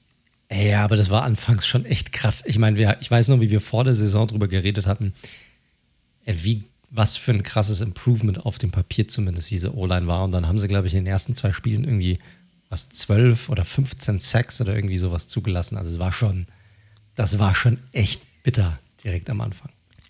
Hundertprozentig, aber ich habe mir auch noch mal ein paar Zahlen angeschaut. Sie waren im Jahr 21, waren sie ja wirklich, das war ja diese Trauerspiel-Geschichte mit der O-Line, gerade gegen den Titans in den Playoffs, da waren sie, was zugelassenes Sex per Game angeht, äh, auf dem letzten Platz. Sie sind immerhin, das ist jetzt kein Riesen-Improvement, aber schon mal sechs Plätze hochgeklettert. Ja, Platz 26 gewesen, was Sex Da haben angeht. sich ja die ganzen Investitionen auf jeden Fall gelohnt. Ja. Aber jetzt spielst du ja größtenteils mit den gleichen Spielern. Das Spannende ist natürlich jetzt einerseits der Move für Brown, womit total offen ist, was mit Jonah Williams passiert. Erst hieß es, er will einen Trade, jetzt heißt es, nee, er wird um seine Position kämpfen als Right Tackle. Zach Taylor hat auf der Right Tackle Position auch so den offenen Kampf, sage ich mal, äh, ausgerufen zwischen eben ähm, Jonah Williams ähm, und ähm, ja, Jackson Carmen, dem 21er Zweitrunden-Pick und Lyle Collins hat eben immer noch ähm, mit den Nachwehen seiner Verletzungen äh, zu kämpfen. Und deswegen, ich bin mal gespannt zu sehen, wie dieses, dieser Kampf sozusagen am Ende ausgeht. Ich glaube nichtsdestotrotz mit dem Orlando Brown, der ja safe Left Tackle spielen wird, mit erfahrenen Leuten wie Kappa, Ted Karras, ähm, Cordell Wolson, der dann auf der linken Seite eben noch Guard spielen wird, der dann sein Second hier geht. Ich glaube, diese Line, und das ist natürlich logischerweise auch die Erwartungshaltung, wird nochmal einen deutlichen Step nach vorne machen und sich dann hoffentlich auf einem Niveau einpendeln, äh, was wir letztes Jahr schon vermuten haben, dass man sagen kann, das ist eine Top 15 Line. Oder erwartest du aber echt viel von der das Line? Ist, das ist bei, bei den Namen, die dort spielen und der Erfahrung, die dort spielt, ist das für mich die klare Erwartungshaltung, dass wir hier, und das hoffe ich auch, dass das die Bengals haben, dass man hier nächstes Jahr eine Top 15 Line hat. Mhm. Da bin ich ein bisschen skeptischer, ganz ehrlich, weil ich habe das letztes Jahr schon erwartet. Und da haben sie echt äh, auf ganzer Linie enttäuscht. Ja, sie haben Brown dazu bekommen, aber die Frage ist, wie viel besser ist Brown als Left Tackle als ein Williams? Und Williams muss jetzt wieder rüber switchen auf Right Tackle. Puh, also, I don't know. Also ich bin mir da noch nicht so sicher, ob das wirklich ein Top 15, Top 10 O-Line dann wirklich tatsächlich ist. Am Ende. Da bin ich deutlich skeptischer als du. Die Top 10 hast du reingeworfen, aber gut. Ich habe gar nicht so viele Kritikpunkte, ehrlich gesagt, bei der Offensive. Ansonsten, ne, wie gesagt, ich bin bei der Offensive ein bisschen ähm, positiver als du. Receiving Core hatten wir angesprochen. Mir fehlen genauso wie im letzten Jahr aber weiterhin die Tiefe nach den drei Top-Receivern. Also, das sind, da ist wirklich kaum ehrlicherweise was da. Ich bin natürlich ein Freund von tollen Namen und sie haben aktuell noch einen Player wie Mac Hippenhammer auf dem Roster. Da würde ich mich natürlich sehr freuen, wenn Mr. Hippenhammer nächstes Jahr ein paar Catches hat für die Cincinnati Bengals. Aber wenn man hier irgendwie noch irgendeine Veteran-Lösung irgendwie reinholen möchte, der irgendwie seine ein bis äh, anderthalb, zwei Millionen Dollar verdient, der dann vielleicht auch mal entlasten kann, äh, wenn Chase und Higgins mal angeschlagen sind. Ich glaube, das wäre ähnlich wie auf der Titan-Position nicht die schlechteste Idee. Hast du noch zu der Offensive was zu sagen, sonst würde ich auf die defensive Seite gehen? Nö, nö, haben wir eigentlich alles besprochen. Gut, schauen wir auf die Defensive und hier muss man natürlich logischerweise hinten starten, denn ähm, die Secondary, ganz klar. Von den Startern aus dem Super Bowl gegen die Rams, also 21, ist hinten nur noch der wiedergenesene äh, Chidobi Awusi da. Und jetzt der Abgang von den Starting Safeties Bates und Bell, der wird einfach wehtun. Neuzugang Scott hatte ich vorhin ja angesagt, der war in seiner Laufbahn von den Rams eher unterdurchschnittlich, struggelt, struggelt vor allem in Coverage. Hill, der Second-Year-Spieler, ebenso wie Taylor Britt. Dazu eben die Rookies Turner und äh, Jordan Battle, den sie in der dritten Runde geholt haben. Das ist ein Gamble, muss man ganz klar sagen. Wenn man so eine junge Secondary hat, und du hast natürlich noch eine erfahrene Größe da ähm, mit Mike Hilton. Das ist sozusagen die, die Ausnahme, die es an der Stelle noch gibt, der auch eine, ordentlich bis gute Saison letztes Jahr gespielt hat. Auch ein unterschätzterer Spieler auf jeden Fall, aber eine, eigentlich hat er wirklich eine gute Saison gespielt. Aber ganz klar, Sie haben gesagt, wir priorisieren die Offensive in der Defensive, gerade in der Secondary sind wir nicht bereit, große Verträge rauszugeben. Und jetzt hast du natürlich die Situation in der Secondary, dass du sehr, sehr, abgesehen von Mike Hilton, einfach sehr viele junge Spieler hast. Ja, das ist, finde ich, auch ein, also macht mir am meisten Sorgen für die Bengals tatsächlich.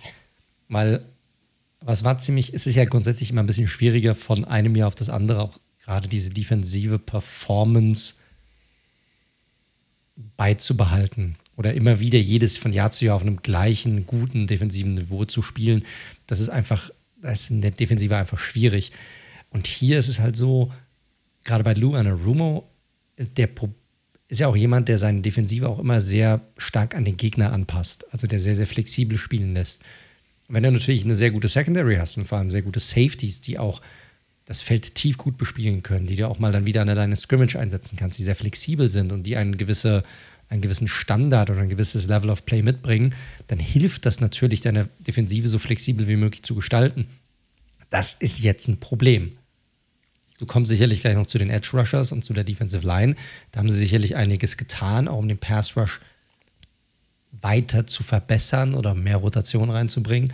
Aber das in der Secondary, das, ich glaube, da auch mit einer Bengals-Brille drauf, muss man sagen, das ist ein Risiko, das ist ein fettes Fragezeichen hier und das kann auch ganz schön in die Hose gehen. Genau. Kann aber auch eine Chance sein. Ne? Junge Spieler können natürlich auch positiv überraschen, waren ja hohe Draftbacks, ganz klar.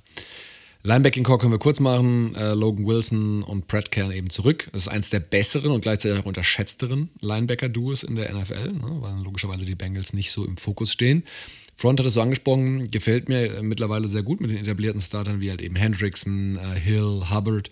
Ähm, Hubbard auch noch durchaus unterschätzt. Dahinter aber auch Osai, der halt mittlerweile auch schon dann in sein nächstes Jahr geht. First Rounder Miles Murphy. Klar, Rookie muss man immer schauen. Aber ich finde diesen Mix aus Veterans, die aber auch nicht so alt sind, das sind jetzt nicht irgendwelche Spieler am Ende ihrer Karriere und dann aber diesen Young Guns dahinter, gefällt mir auch ganz gut und war auch wichtig, weil die Bengals hatten die fünft wenigsten Sacks im vergangenen, in der vergangenen Jahr. Coaching noch, bevor wir aufs Fazit kommen, klar, Zach Taylor und sein Stuff ist über jeden Zweifel jetzt erhaben. Ich glaube, die Zweifler, die es nach den ersten zwei Saisons zurecht gab, inklusive uns, uns. Man, ja? Gut, ich weiß, hat er ja relativ eindeutig uns. ja, gut, aber er hatte, glaube ich, fünf oder sechs Spiele gewonnen in den ersten zwei Jahren. Damit wirst du jetzt auch nicht unbedingt Coach of the Year. Also von daher war das, glaube ich, auch nee, durchaus berechtigt. Weit, weit von entfernt. Was gibt es zum Coaching zu, äh, ähm, zum Coaching zu sagen? Also im Passing Game sind sie offensiv wie defensiv eigentlich ganz gut unterwegs gewesen, wenn man sich da die Stats anschaut. Ne, auch klar, ne, offensiv wenig überraschend, defensiv waren sie da auch gut unterwegs, belegen auch Advanced Stats. Run-Game war tatsächlich, komme ich gleich auch nochmal zu, könnte offensiv weiterhin ein bisschen kreativer und effizienter werden. Also das ist oft ein bisschen festgefahren. In der Summe, also ich kann jetzt nicht wirklich Großes kritisieren. Die O-Line als Schwachstelle wurde meiner Meinung nach erneut adressiert.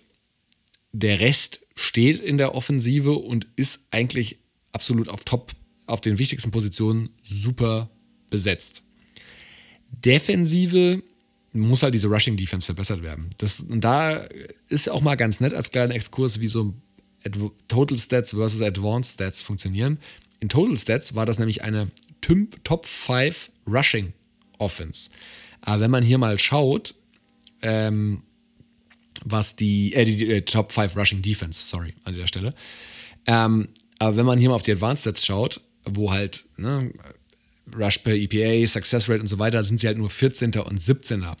Das heißt, die Total Sets verzerren hier so ein bisschen, weil natürlich wurde gegen die Bengals Defense weniger oft gelaufen, weil die Bengals natürlich oft geführt haben und das gegnerische Team natürlich dann irgendwann auch passen musste.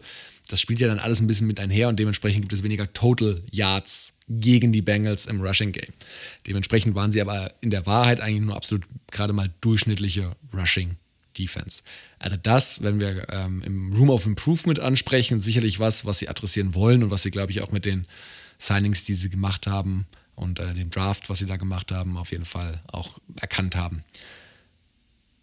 Ja, schauen wir vorne raus. Die Division ist knüppelhart, kann man nicht anders sagen. Also das mit den Division gehen logischerweise auch Division-Duelle einher und ansonsten stehen aufgrund der starken Vorsaison natürlich auch noch Duelle gegen die Chiefs, die Bills und die 49ers an.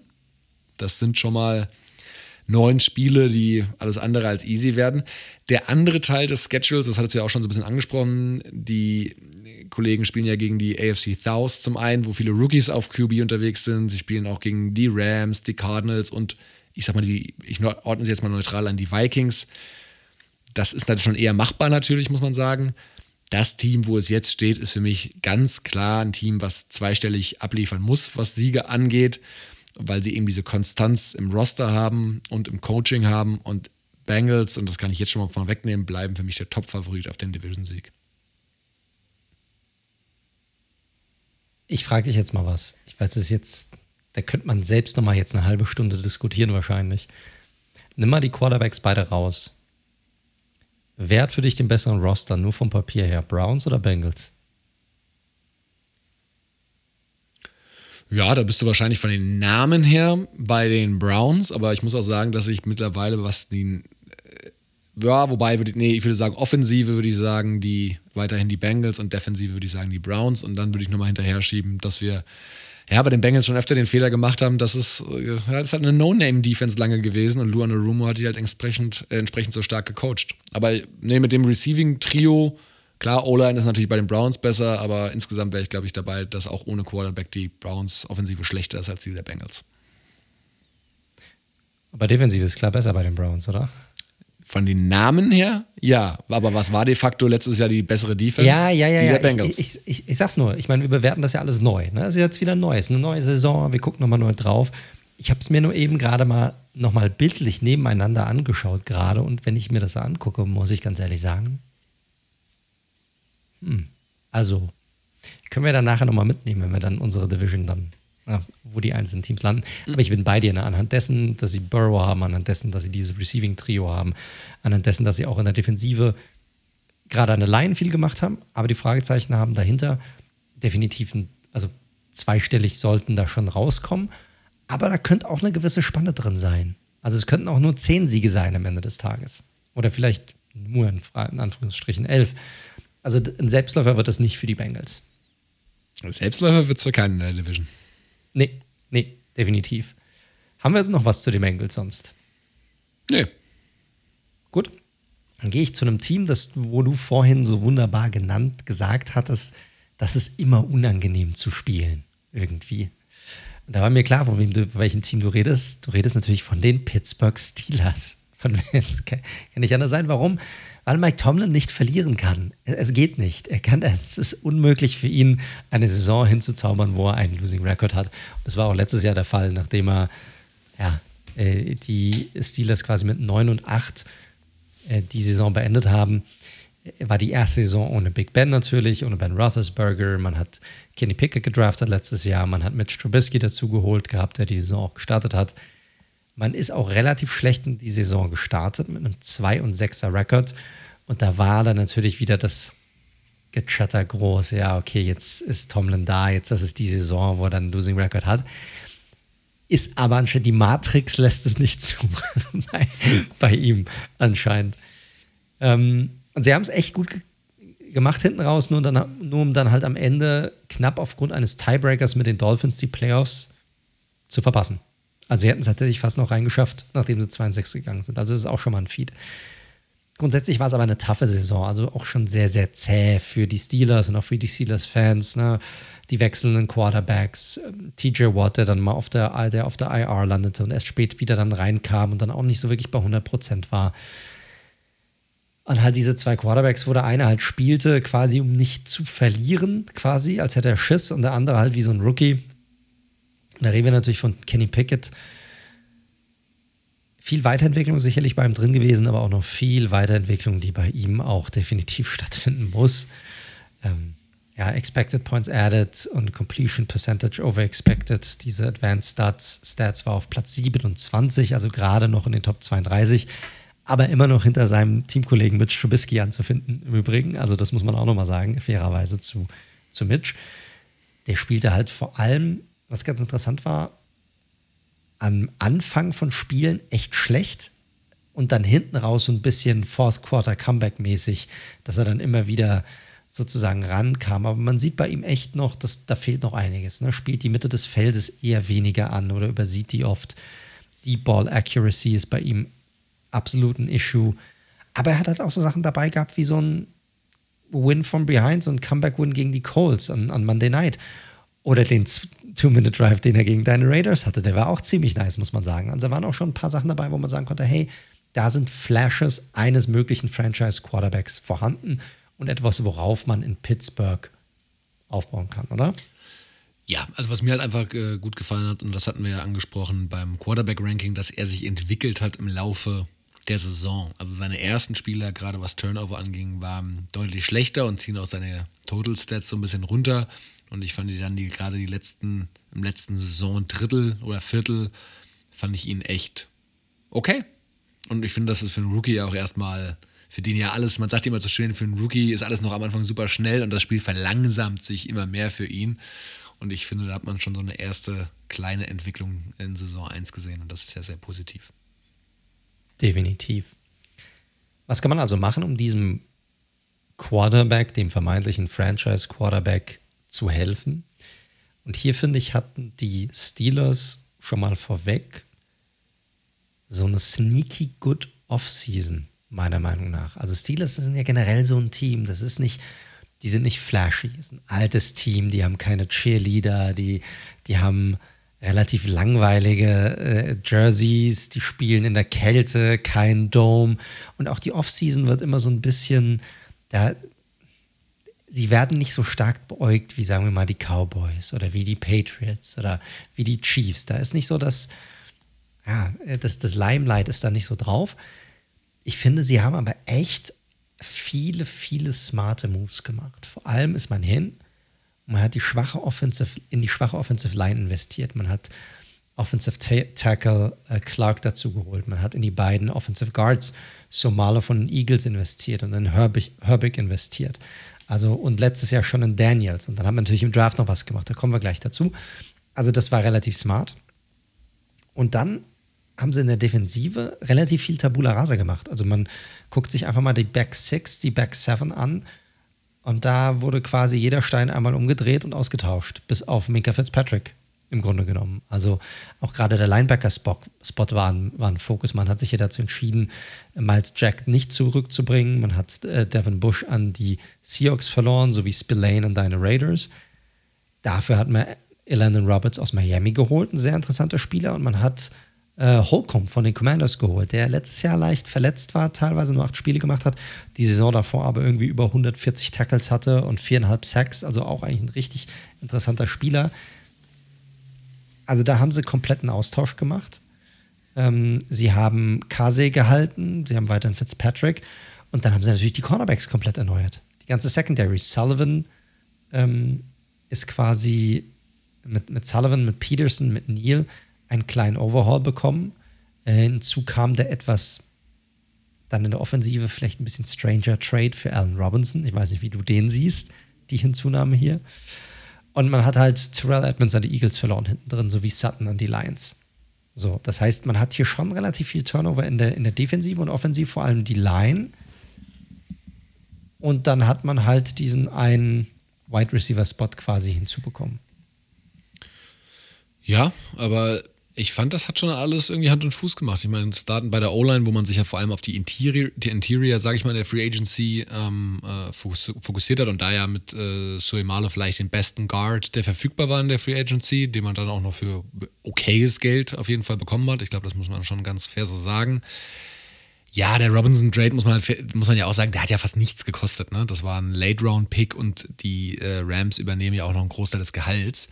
Und da jetzt nochmal so eine erfahrene Station dazu haben. Klar, du hast natürlich hast hier den Big Buddy Guy mit Pickens schon, du hast Deontay Johnson, der auch viel aus dem Slot agiert, jetzt Robinson, ähm, der sicherlich jetzt auch ein bisschen was zu beweisen hat, muss man ganz klar sagen. Keine Ahnung, ähm, wie gut der tatsächlich noch ist.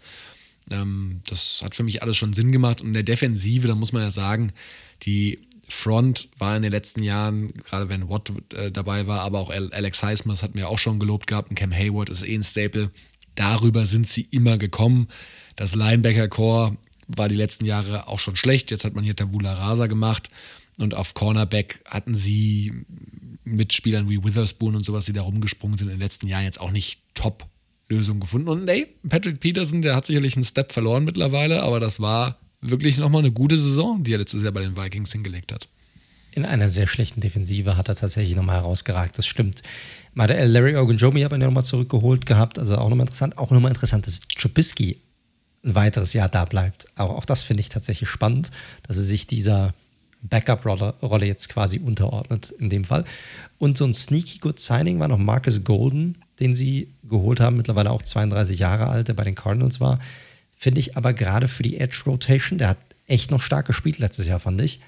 Nicht verkehrt, gerade in der Hinsicht, ne, wenn Watt mal wieder irgendwie verletzt ist. Man hat zwar Highsmith auf der anderen Seite, aber dass er mal, dass er nicht irgendwie 90, 80, 90 Prozent der Plays spielen muss, sondern dass man da jemanden hat, der erfahren ist, der dir trotzdem mal hier den einen oder anderen Pass Rush reingeben kann, finde ich auch relativ smart hier. Also von der Herangehensweise in der Free Agency bin ich ganz bei dir. Das muss auch alles nochmal so ein bisschen meshen, also auch zusammenpassen, gerade in der Defensive und auch in der Offensive. Also eine Line, du hattest es gerade bei den Bengals gesagt, die muss sich finden.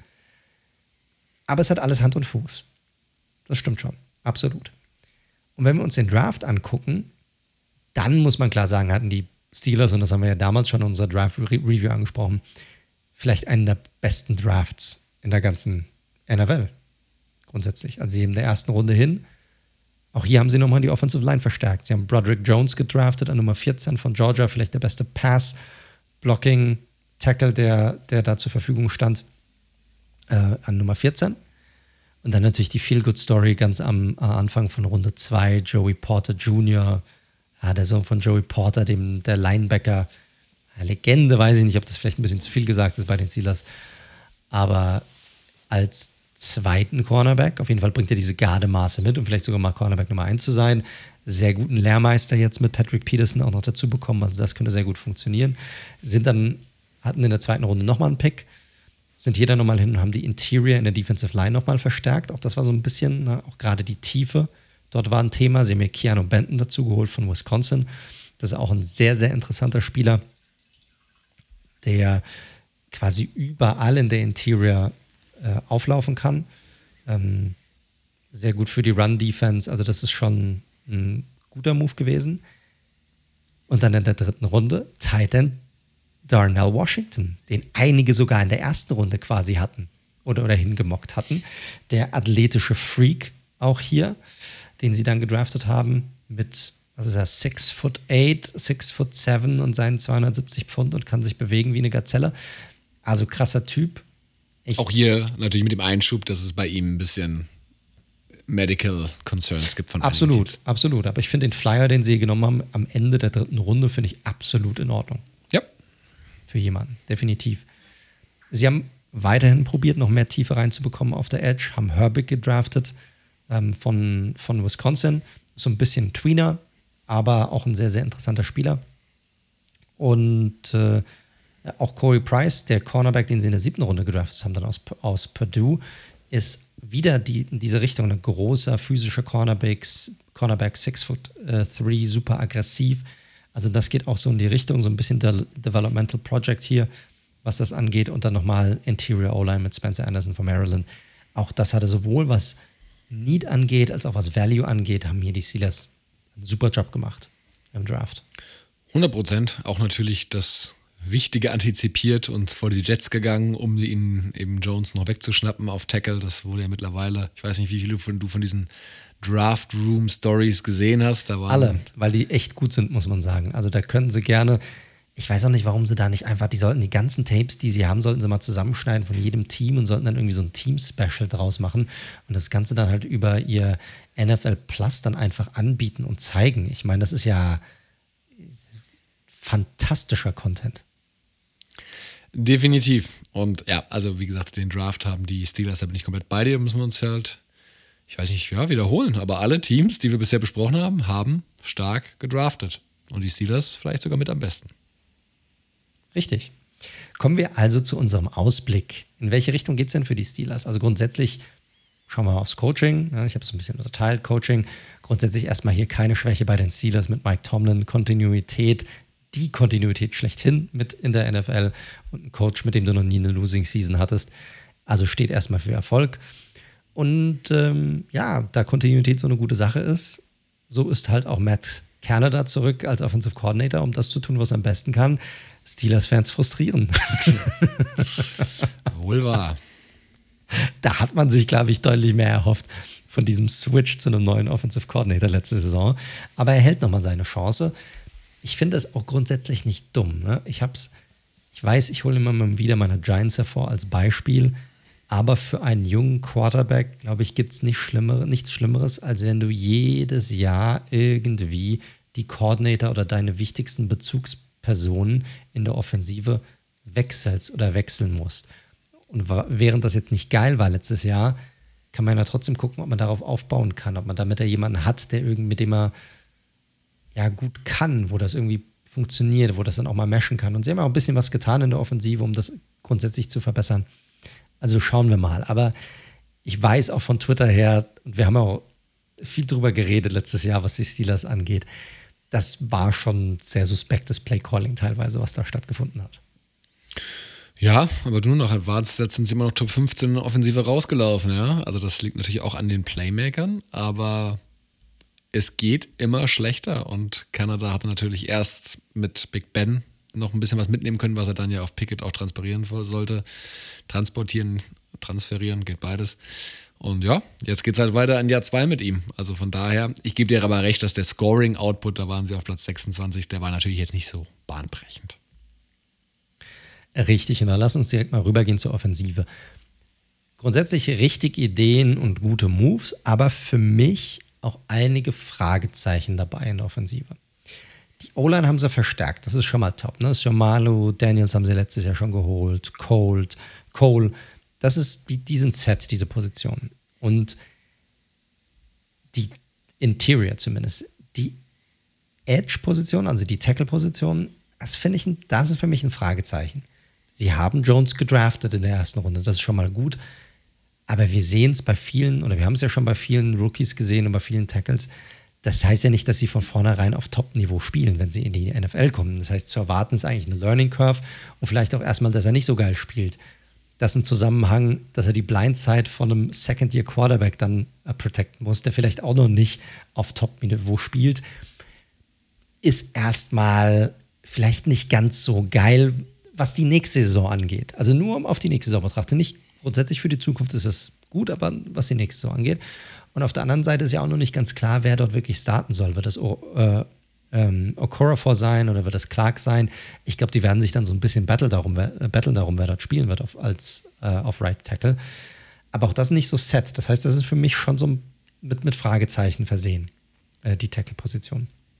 Der Titan-Spot mit Fryermuth, mit Gentry, mit Washington jung und spannend besetzt. Und ich kann mir auch gut vorstellen, dass sich jemand relativ viel gerade auch um zum Beispiel einen Jones weiter zu unterstützen, mit relativ viel 12 Personnel auch rausgehen werden nächstes Jahr. Auch weil Washington auch ein sehr guter Blocking-Titan ist. Ich meine, dafür ist er eigentlich bekannt gewesen im College. Deshalb kann ich mir das jetzt schon mal vorab als Grundidee relativ gut vorstellen. Und wenn wir noch die letzte Skill, die, die zu den Skill-Positionen kommen, Running Back Spot, Harris und Warren geben an sich kein schlechtes Duo ab. Aber ganz ehrlich, so super effektiv war Najee Harris bislang auch nicht kann natürlich jetzt auch einiges auf die O-Line schieben, aber wenn du schon First-Round-Pick für einen Running Back raushaust, da kann auch gerne ein bisschen mehr dabei sein als irgendwie 3,8 Yards pro Carry. Und das jetzt schon in der zweiten Saison. Also der hat bisher noch keiner Saison über 4 Yards pro Carry geschafft. Noch nicht mal, noch nicht mal 4.0 Yards pro Carry geschafft bisher. Und klar, ein Warren hatte eine deutlich geringere Load als ein Harris, aber mit seinen 4,9 Yards per Carry gegen die 3,8 Yards per, äh, pro Carry bei Harris hat er sich meiner Meinung nach zumindest eine größere Rolle verdient. Und ich bin mal echt gespannt, ob er auch noch mehr involviert sein wird in die Offensive kommende Saison. Also das finde ich, das sollte man sich mal anschauen in der Hinsicht. Der Wide Receiver Core um Johnson, Pickens, Robinson liest sich jetzt erstmal nicht schlecht, aber dahinter wird es halt schon recht dünn. Mit einem Austin, mit einem Miles Boykin, mit einem Gunnar Olszewski. Also hier darf sich echt niemand verletzen. Ich glaube, sonst wird es sonst wird's zappenduster auf der Position hier. Deshalb, wenn ich jetzt mal eine Prediction abgeben müsste für die Offensive nächstes Jahr, wenn alle gesund bleiben, ich glaube, dann werden sie schon irgendwie probieren, auch gerade in Robinson vielleicht auch über den Slot, über die Outside noch ein bisschen mehr einzusetzen. Ansonsten viel, viel Physis, viel 12 Personnel wieder, viel Titans involviert sein, viel Running Game, viel durch die Mitte laufen. Ich glaube, das wird so die Identität sein des Steelers.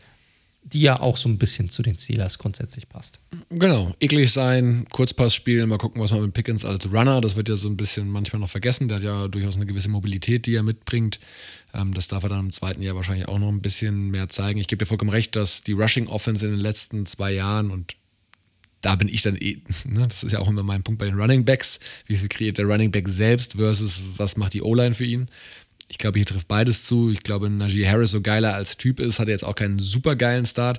Hat auch eine krasse Workload, also ist einer der wenigen klassischen Three-Down-Backs eigentlich so. Der, also ich habe es jetzt nicht offen, aber ich könnte mir schon vorstellen, dass er, was die Percentage-Anzahl angeht, wahrscheinlich schon Top 3 sein müsste bei den Running Backs. Also wie der Share unter den Running Backs ist. Spannende Frage, könnte ich dir jetzt nicht beantworten. Ja, aber er war gefühlt auf jeden Fall, deswegen war er auch bei vielen Fantasy-Ownern so beliebt, weil gefühlt er, er, Derrick Henry und noch irgendein Dritter gefühlt jeden Snap äh, gemacht hat. Ich glaube, Josh Jacobs beispielsweise war auch noch relativ weit vorne dabei. Auch. Ja, okay.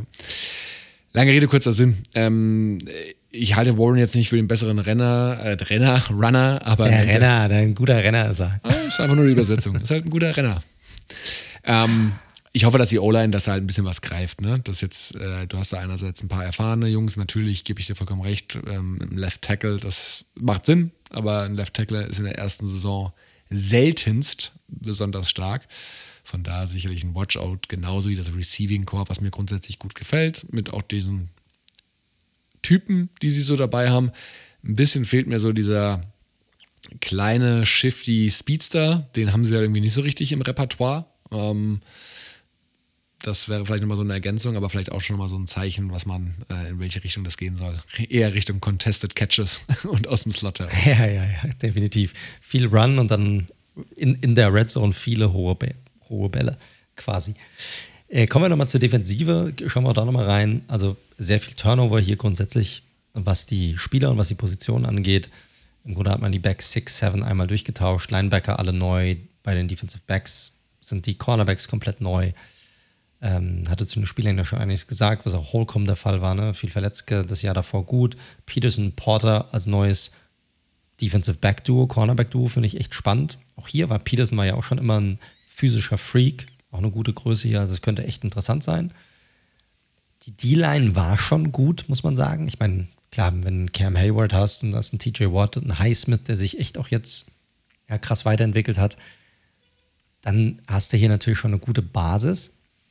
Aber man benötigt, und das hat man sicherlich auch nachdem Watt runtergegangen ist, gesehen, man benötigte hier mehr Tiefe und die hat man sowohl durch die Free Agency als auch durch den Draft besorgt. Ne? Benton wurde gedraftet, Ogunjobi behalten. Wie gesagt, mit Marcus Golden kommt ein guter Rotational-Spieler dazu, falls Wharton Hyatt mal, äh, Hyatt sage ich schon, äh, Highsmith mal eine Pause brauchen. Also das finde ich schon in Ordnung. Es geht immer mehr, sicherlich, aber das ist schon für eine Offseason, finde ich das schon absolut in Ordnung gemacht. Genau, zumal halt die starken Spieler, die sie haben, und dass die Offense ist ja ganz klar um Watt Hayward und Fitzpatrick und eben auch in Klammern Highsmith aufgebaut. Von daher, die sind ja geblieben. Genau. Also die Moves sind insgesamt gut. Guter Draft, ordentliche bis gute Free Agency, so viele neue Spieler in der Secondary. Das könnte halt so ein bisschen Zeit benötigen. Ne? Das hatte ich ja vorhin gesagt. Das ist so für mich mein fettes, großes Fragezeichen. Ähm, was passiert da? Die O-Line, die haben sie klar verstärkt, aber wie gesagt, beide Offensive Tackle Spots, auch da sind Fragezeichen. Tiefer auf Wide Receiver. Ich sag's mal so, mit den Steelers ist grundsätzlich ja immer zu rechnen.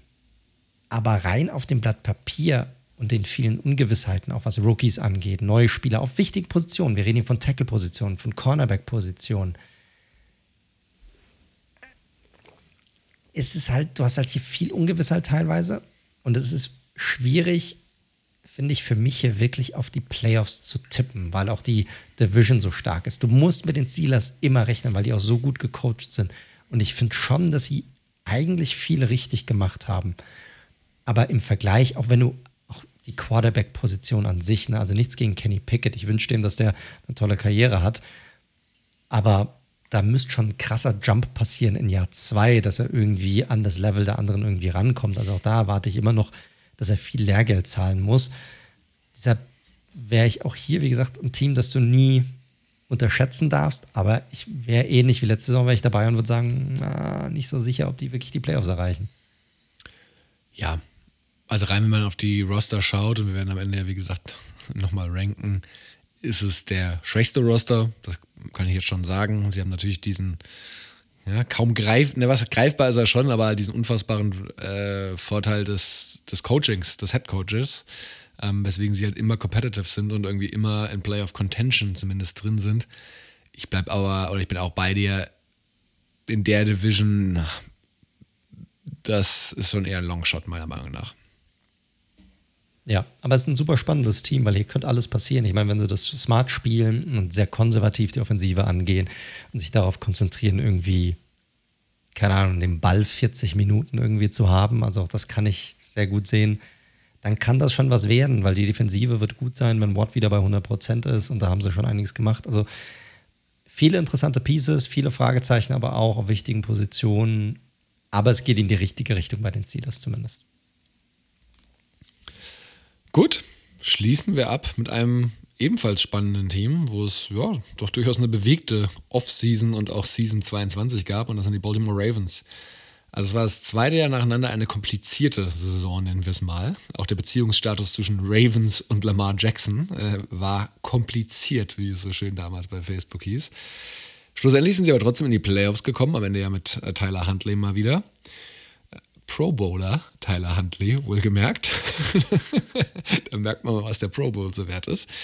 Aber fairerweise muss man sagen, dass man in diesem letzten Saisondrittel kaum noch überzeugen konnte. Gegen die Bengals dann wirklich gut im Spiel war, aber am Ende eben, da gab es diesen einen Turnover, da verloren hat. Lamar war die Riesenstory. Er hat erneut nur 12 von 18 Regular Season gespielt. Dazu der Stress wegen seines Vertrags, inklusive Trade Request, der ja dann irgendwann rauskam. Viel Drama, viel Rauch, viel hin und her. Am Ende ist Lamar aber geblieben, hat seinen Vertrag bekommen und das Entscheidendste, was sich geändert hat in der Offensive, ist vor allem, dass der langjährige Offensive Coordinator Greg Roman die Ravens verlassen musste. Aber dazu später mehr und auch zu seinem Nachfolger Todd Monken. Wie gesagt, Free Agency Lamar hat mir gerade angesprochen. Das hat auch so ein bisschen die Ravens Offseason natürlich dominiert und deswegen waren sie auch lange sehr, sehr zurückhaltend, was was Signings Blockiert schon fast. Absolut, komplett, klar. Sie hatten dann natürlich schon so kleinere Signings gemacht, wie Chuck Clark, den Safety, was ich ein sehr smartes ähm, Signing finde, den sie äh, hier geholt haben. Äh, sorry, den sie verloren haben an der Stelle. Sie hatten kleinere Signings gemacht mit Nelson Aguilar, äh, Rocky Sin später auch, aber am Anfang war halt eher Abgänge angesagt. Und das meine ich damit gerade Chuck Clark, ein sehr vielseitiger Safety, den sie den Jets verloren haben, Ben Powers, der Center, äh, der Left Guard, der ja auch schon gutes Geld bekommt, fairerweise bei den Broncos. Also da den Deal wäre ich jetzt auch nicht mitgegangen. Marcus Peter, der sicherlich abgebaut hat, ebenso wie ein Calais Campbell, die aber auch noch wichtige Starter, beziehungsweise im Falle von Calais Campbell wichtige Roleplayer auf jeden Fall noch waren. Aber wie gesagt, das ist ja klar. Dann hinten raus kamen noch so ein paar Moves. Ne? Nelson, Yassin hatte ich angesprochen, Nelson Aguilar kam auch noch, komme ich auch später drauf noch zu. Und eben der nicht ganz günstige Deal für OBJ mit 15 plus 3, dem sie ihm angegeben, den sie am Ende ausgehändigt haben. Äh, Rokon Smith hatten sie ja in der Saison schon gehalten, hat den Star Linebacker.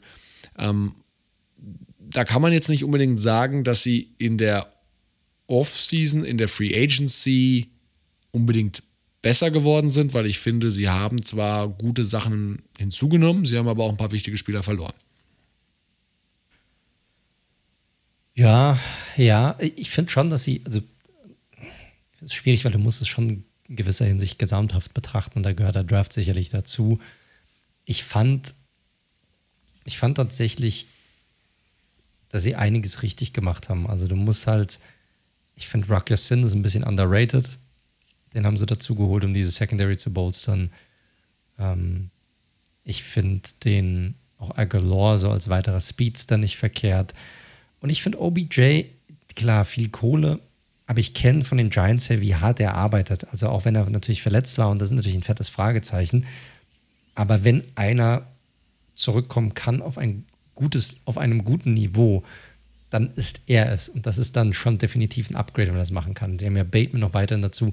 Deshalb finde ich das gar nicht so verkehrt gemacht. Ich finde es in der Defensive spannend, wie sie diesen Pass-Rush hinbekommen wollen. Da bin ich mir noch nicht ganz so sicher, weil da finde ich, gibt es sehr, sehr viele Fragezeichen.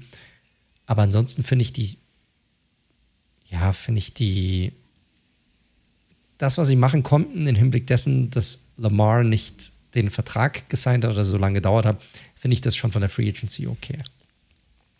Okay, finde ich es auch, aber ich finde, sie haben natürlich auch so ein bisschen viel Veteran Leadership verloren. Ne? Calais Campbell vorne weg, ein JPP, Jason Pierre-Paul, der jetzt sicherlich nicht mehr der Impact-Spieler war, aber auch ein Justin Houston. Ne? Also das sind alles natürlich alle Spieler definitiv auf Weiten, auf, auf, der falschen Seite der 30, aber sicherlich Spieler, die eine Voice hatten im, im Lockerroom.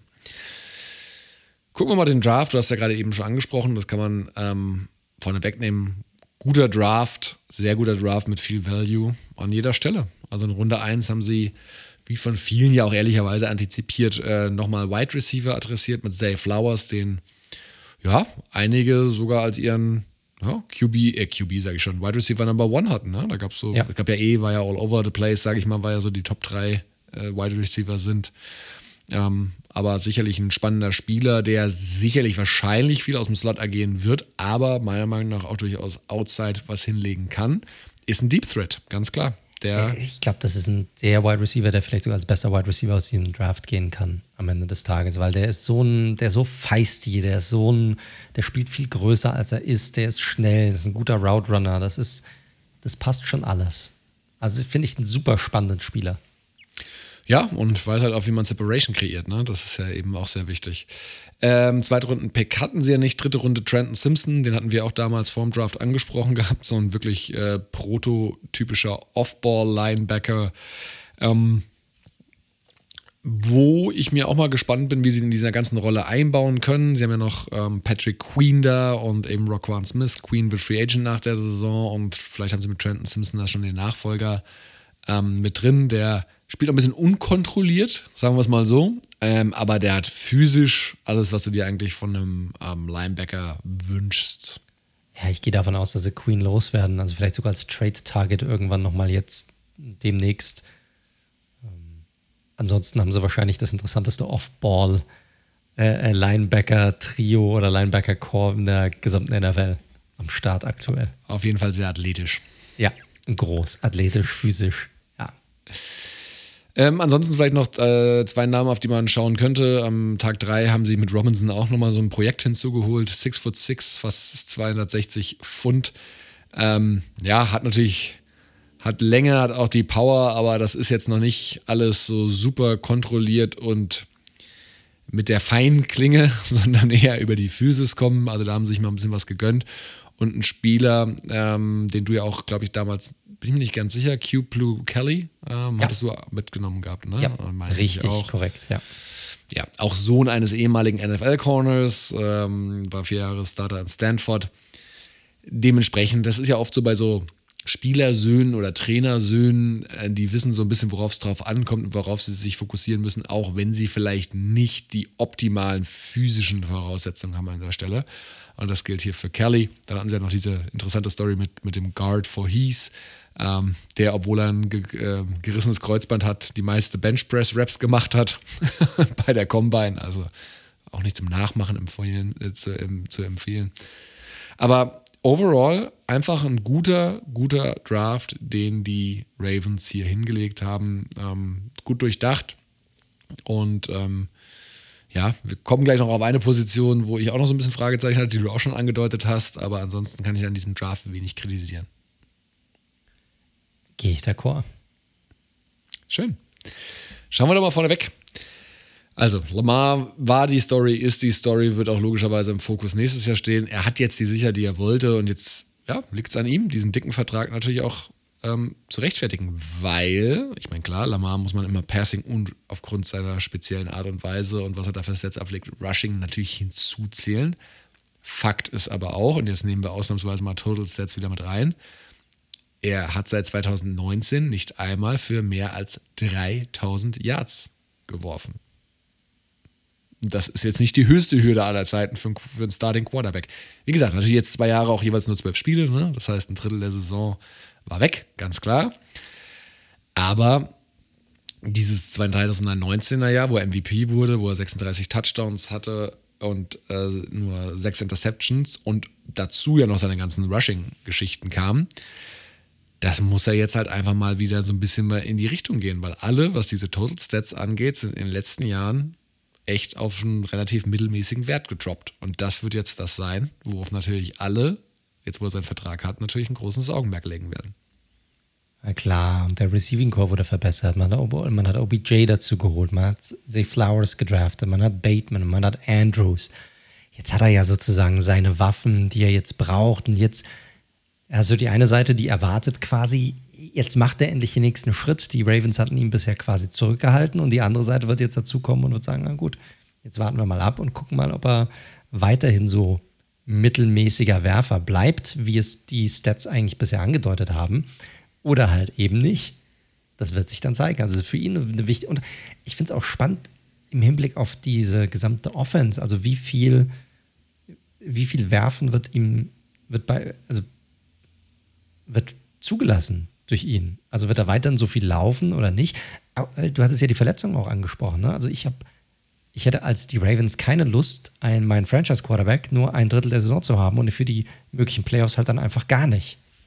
Auf der anderen Seite war das bisher halt so ein krasser Teil seines Spiels und auch ein erfolgreicher Teil seines Spiels. Nicht umsonst schon MVP gewesen in der NFL. Also die Frage ist, wie baust du das ein? Wie viel nimmst du davon weg? Und es ist halt immer, du hast halt immer ein Risiko und wir sehen es bei jedem Quarterback, der ein bisschen mobiler ist und ein bisschen mehr läuft, dass die sich alle verletzen, fast in jeder Saison. Ob das ein Hurts war, der verletzt ist, ein Daniel Jones immer wieder verletzt ist, jeder Quarterback, der ein bisschen mehr läuft, da hast du dieses Issue und bei ihm ist es jetzt schon mehrfach der Fall gewesen. Plus, dass er halt auch nur so ein mittelmäßiger Werfer war bisher. Also es ist ein ganz, ganz spannendes Szenario, wie es auch was mit dem neuen Offensive Coordinator, der dazu kommt. Also das ist eine ganz, ganz spannende Komponente für die kommende Saison. Wie werden die Ravens offensiv agieren? Und weil es so spannend ist, sprechen wir darüber da lohnt trotzdem nochmal kurz der Blick zurück. Sie waren, und das war überrascht auch gar nicht, ne? unter Greg Roman jetzt 22 die zweitbeste Rushing Offense, 23 im Passing Game.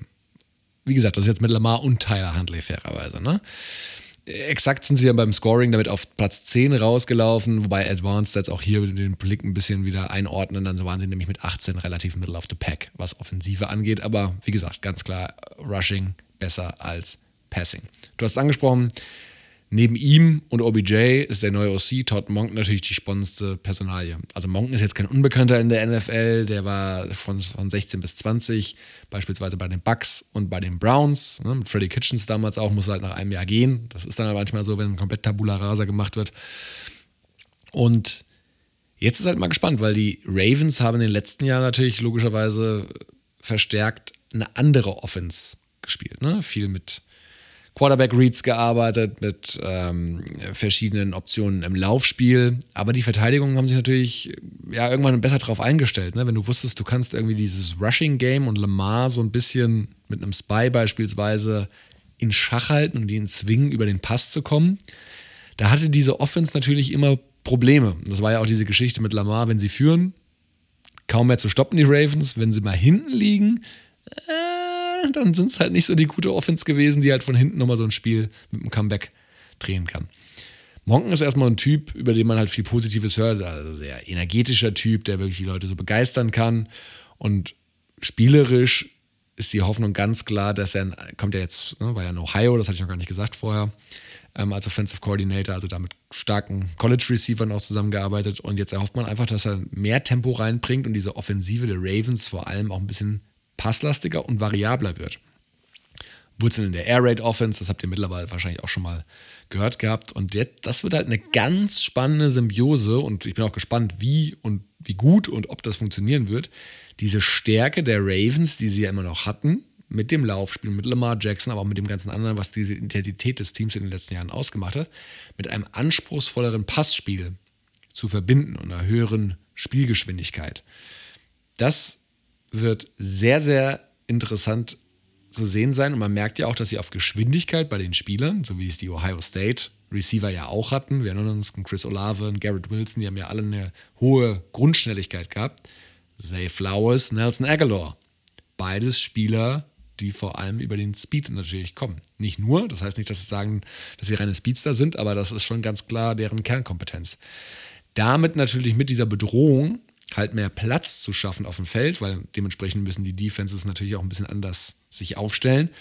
und diesen neu gewonnenen Raum natürlich für das traditionelle Laufspiel der Ravens inklusive Lamar nutzen. Also das wird inklusive natürlich dem ganzen Zusammenspiel mit Titans, mit Mark Andrews, den sie ja dort noch haben. Das wird schon eine ganz, ganz spannende Geschichte sein und ich glaube, es wird auch viel, was man so aus dem Camp liest, wird auch viel mit Run-Pass-Options einfach gearbeitet werden, wo Lamar eben situativ äh, entscheiden kann, gehe ich selbst, Handover oder ist es doch die richtige Situation äh, für den Pass. Screens werden auch sicherlich eine größere Rolle spielen, haben sie eigentlich immer bei Todd Monken, um hier diesen Raum, den man durch diese Tiefe, die man ja eben durch die Speedster, diese Thread, den man da hat, kreiert, eben auch für kurze Anspielstationen auf die Running Backs, ähm, aber vielleicht auch mal auf einen ähm, Slot Guy eben zu nutzen. Und ja, dementsprechend, hier kommt natürlich OBJ, wo wir jetzt, glaube ich, alle erstmal ein Fragezeichen haben müssen, aber eben den Speedstern, äh, den ich gerade erwähnt hatte, mit Flowers und Aguilar, wichtige Rollen zu. Hinzu, Rashad Bateman, hattest du auch schon erwähnt, mir war gar nicht bewusst, wie wenig der gespielt hat in diesen zwei Jahren, die jetzt in der ja, NFL ist. Sehr wenig. Sehr wenig. Er hat nicht mal 500 Yards und er hat unter 300 Snaps gespielt in den zwei Jahren, die er in der NFL ist. Das war ein First-Round-Pick, ne?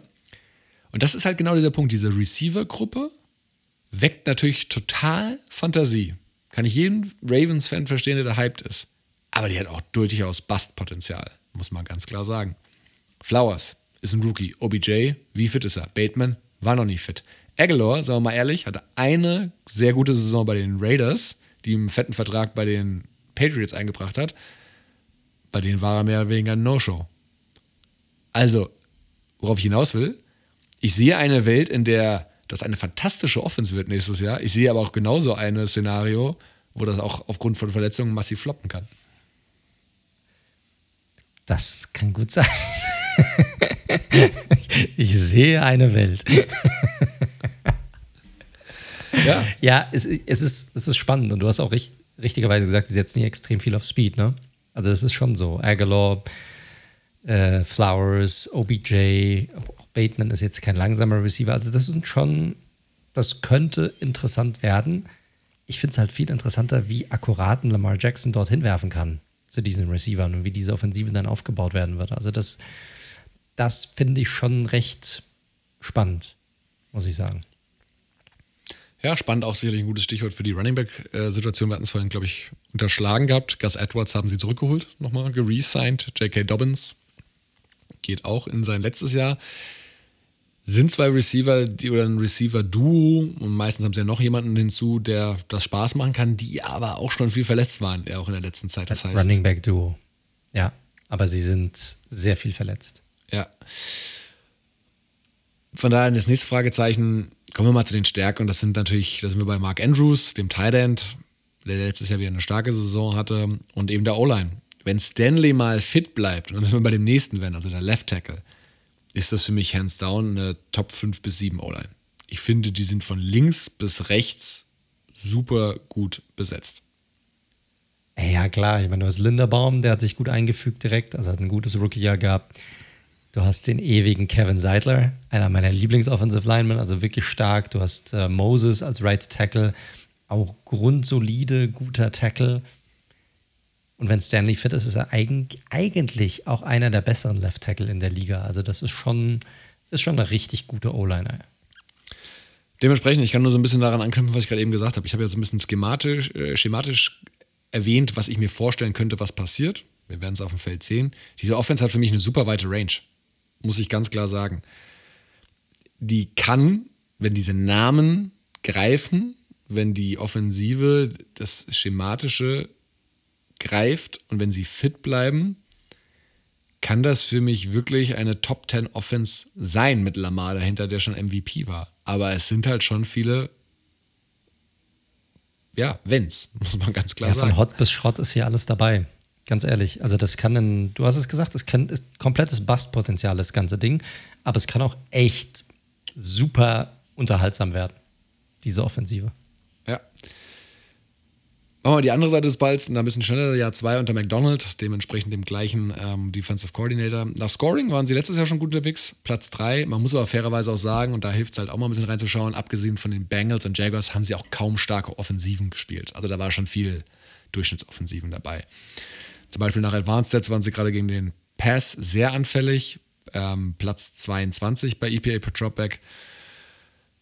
Wiederum Pass Rush angeht, ähm, Top 5 bei Pressure Rate, aber gerade so noch Top 10 Run Defense Platz 8. Also das ist schon alles, war eine gute Defense, wie immer, ne? Also wie gesagt, Anfälligkeit durchaus im Pass gehabt, aber grundsolide ansonsten, was die anderen Metriken anging.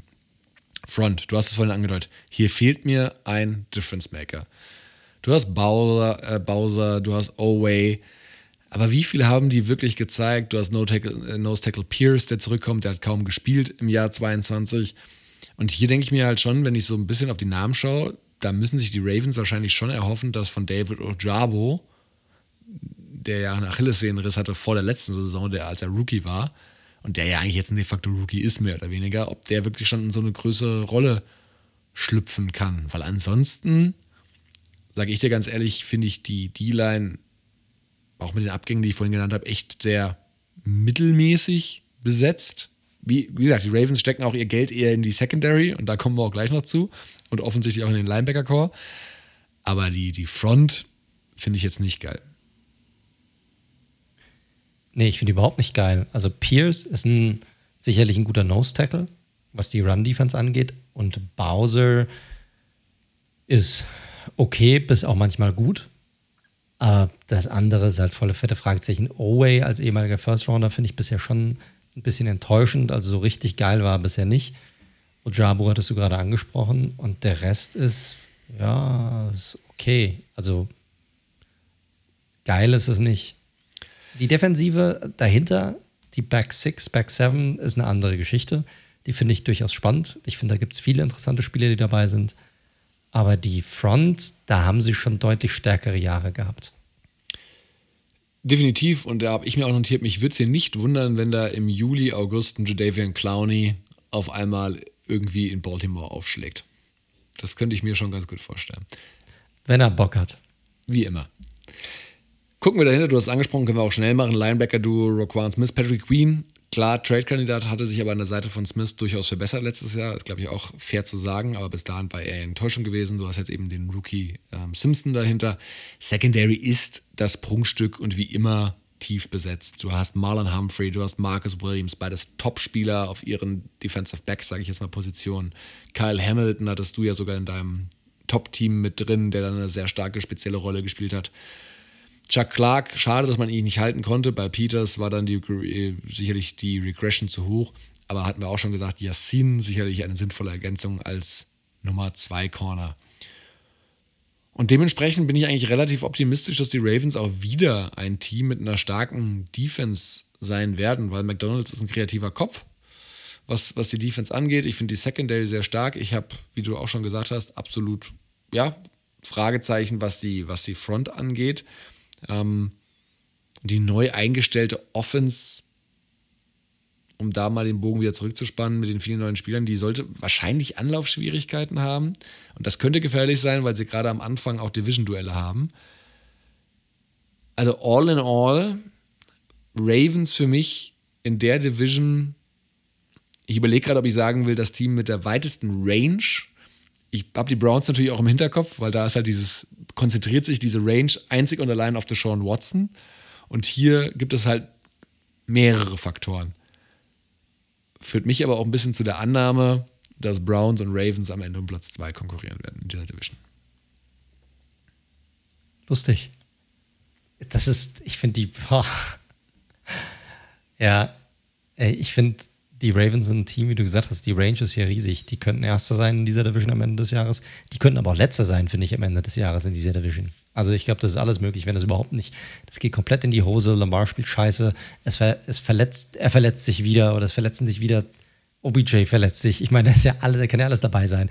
Das ist ja quasi eine der verletzungsanfälligsten Starter-Offensiven auf den Skill-Positionen in der gesamten NFL.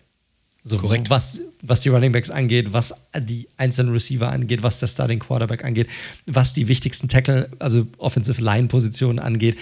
Also da ist, alle, da ist jeder Spieler, der dort wichtig ist, ist öfter verletzt gewesen. so, das heißt, das kann auch, das kann echt gut in die Hose gehen.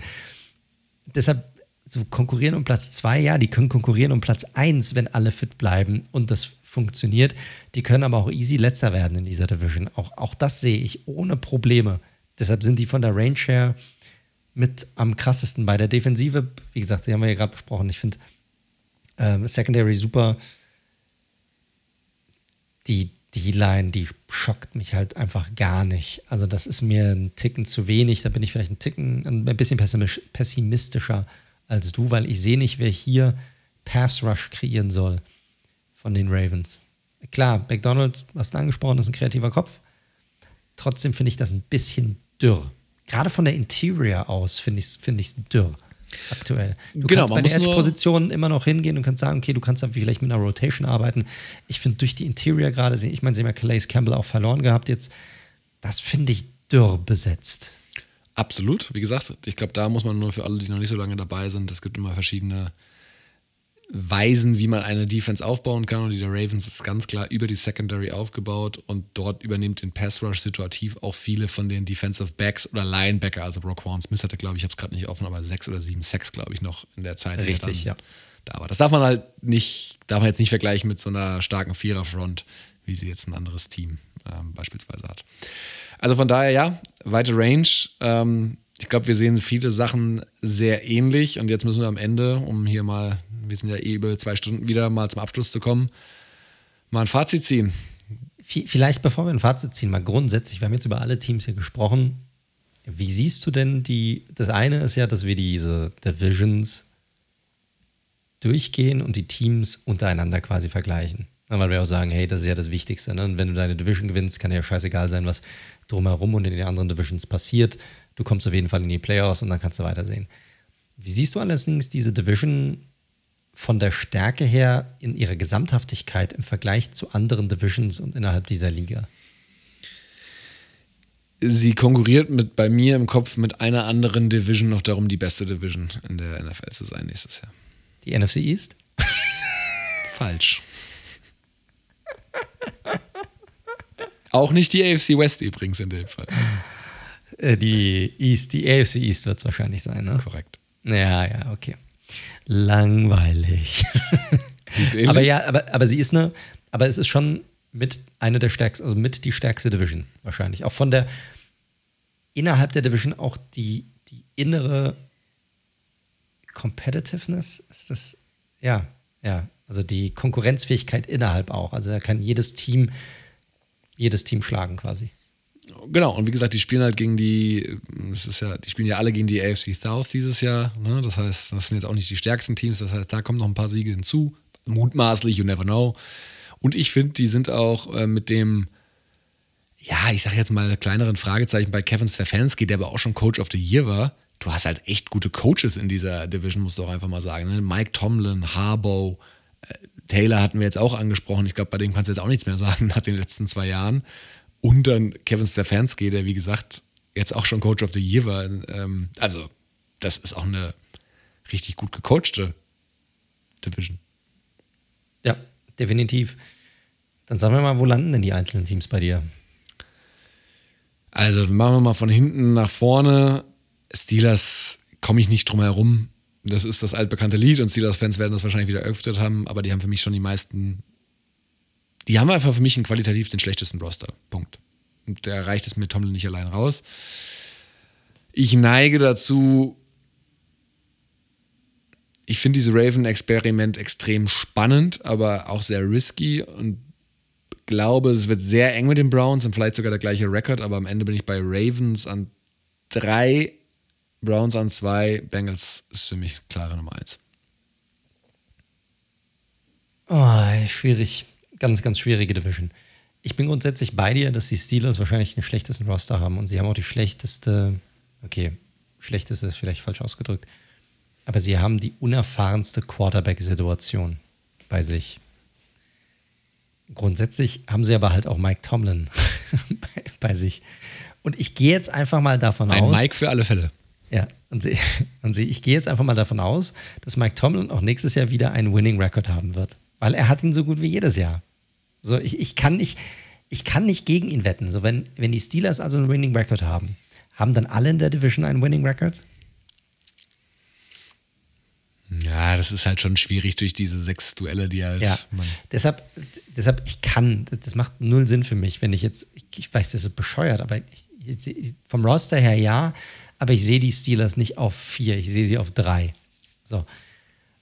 Eins ist für mich klar Bengals, da gehe ich mit, auch einfach wegen Burrow. Und dann ist für mich einfach nur die Frage, welcher dieser beiden Teams zwischen Ravens und Browns wird ein totales Dumpsterfire. Also einer dieser beiden Teams wird für uns in der kommenden Saison hochspannend, hochinteressant und ganz viel tollen Content entwerfen, weil es einfach nicht funktionieren wird. Da, da, so. Und ich will gerade überlegen, welch entweder wird sein, dass Deshaun Watson weiterhin so aussieht, wie er letzte Saison ausgesehen hat. Und dann wird das die Story schlechthin sein, die sich komplett durchziehen wird mit diesem Roster, weil die nichts gebacken bekommen werden. Oder halt bei den Ravens verletzen sich irgendwie drei von vier Startern und auch das wird dann nicht, wird dann irgendwie in die Hose gehen. Und ich tippe irgendwie darauf, dass, obwohl ich den Roster irgendwie besser finde bei den Browns, dass das irgendwie nicht funktionieren wird. Und bei den Ravens einfach dadurch, dass Lamar das auch schon mal gezeigt hat, dass es vielleicht ein bisschen besser laufen wird. Und deshalb sind für mich die Browns auf vier, auf drei die Steelers, auf zwei die Ravens und auf eins die Bengals. Gut, haben wir doch ein bisschen Unterschiede. Ja, passt doch. Damit sind wir, glaube ich, am Ende angekommen, oder? Ich habe nichts mehr. Kehle ist trocken. Durst ist da. Alles, alles aus, ganz genau. Ich gehe aufs Schiff. Gut, Leute, ich hoffe, es hat euch gefallen diese Woche mit unserer ersten Division Preview. Wir werden natürlich auch die nächsten Wochen über die einzelnen Divisions durchgehen.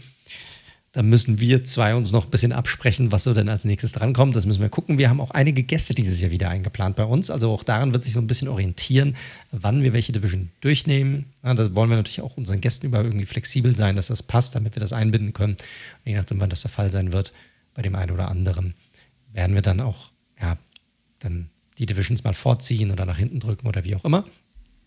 Ansonsten äh, würde ich euch noch gerne ähm, darauf aufmerksam machen, dass ihr Red Zone der Football Podcast hört. Uns auch auf allen gängigen Podcast-Plattformen findet, ob das Spotify ist, Amazon Music, Apple Podcast, Google Podcast, Stitcher, diese, you name it. Wir sind da drauf, falls es euch gefällt.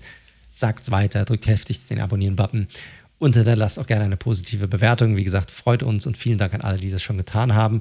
Ansonsten Falls ihr mit uns in Kontakt treten möchtet, dann könnt ihr das gerne tun und zwar am besten über unsere Social Media Kanäle. Ihr findet uns entweder auf Twitter unter dem Handle at redzone underscore live oder auf Instagram unter dem Handle at redzone.live. Und falls ihr kein Social Media haben solltet, aber trotzdem mal gerne Hallo sagen möchtet oder Fragen habt zur NFL, dann schickt ihr uns die gerne zu und zwar am besten über unsere Webseite unter www.redzone.live, dort einfach über das Kontaktformular.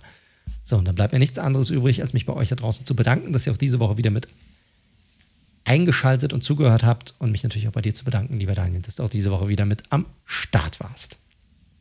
Sehr, sehr gerne. Das ist unser Auftakt in die neue Saison. Let's go. Let's go. Gut, liebe Leute, dann wünschen wir euch noch eine fantastische Woche und dann wie immer bleibt gesund und bis zum nächsten. Ciao, ciao.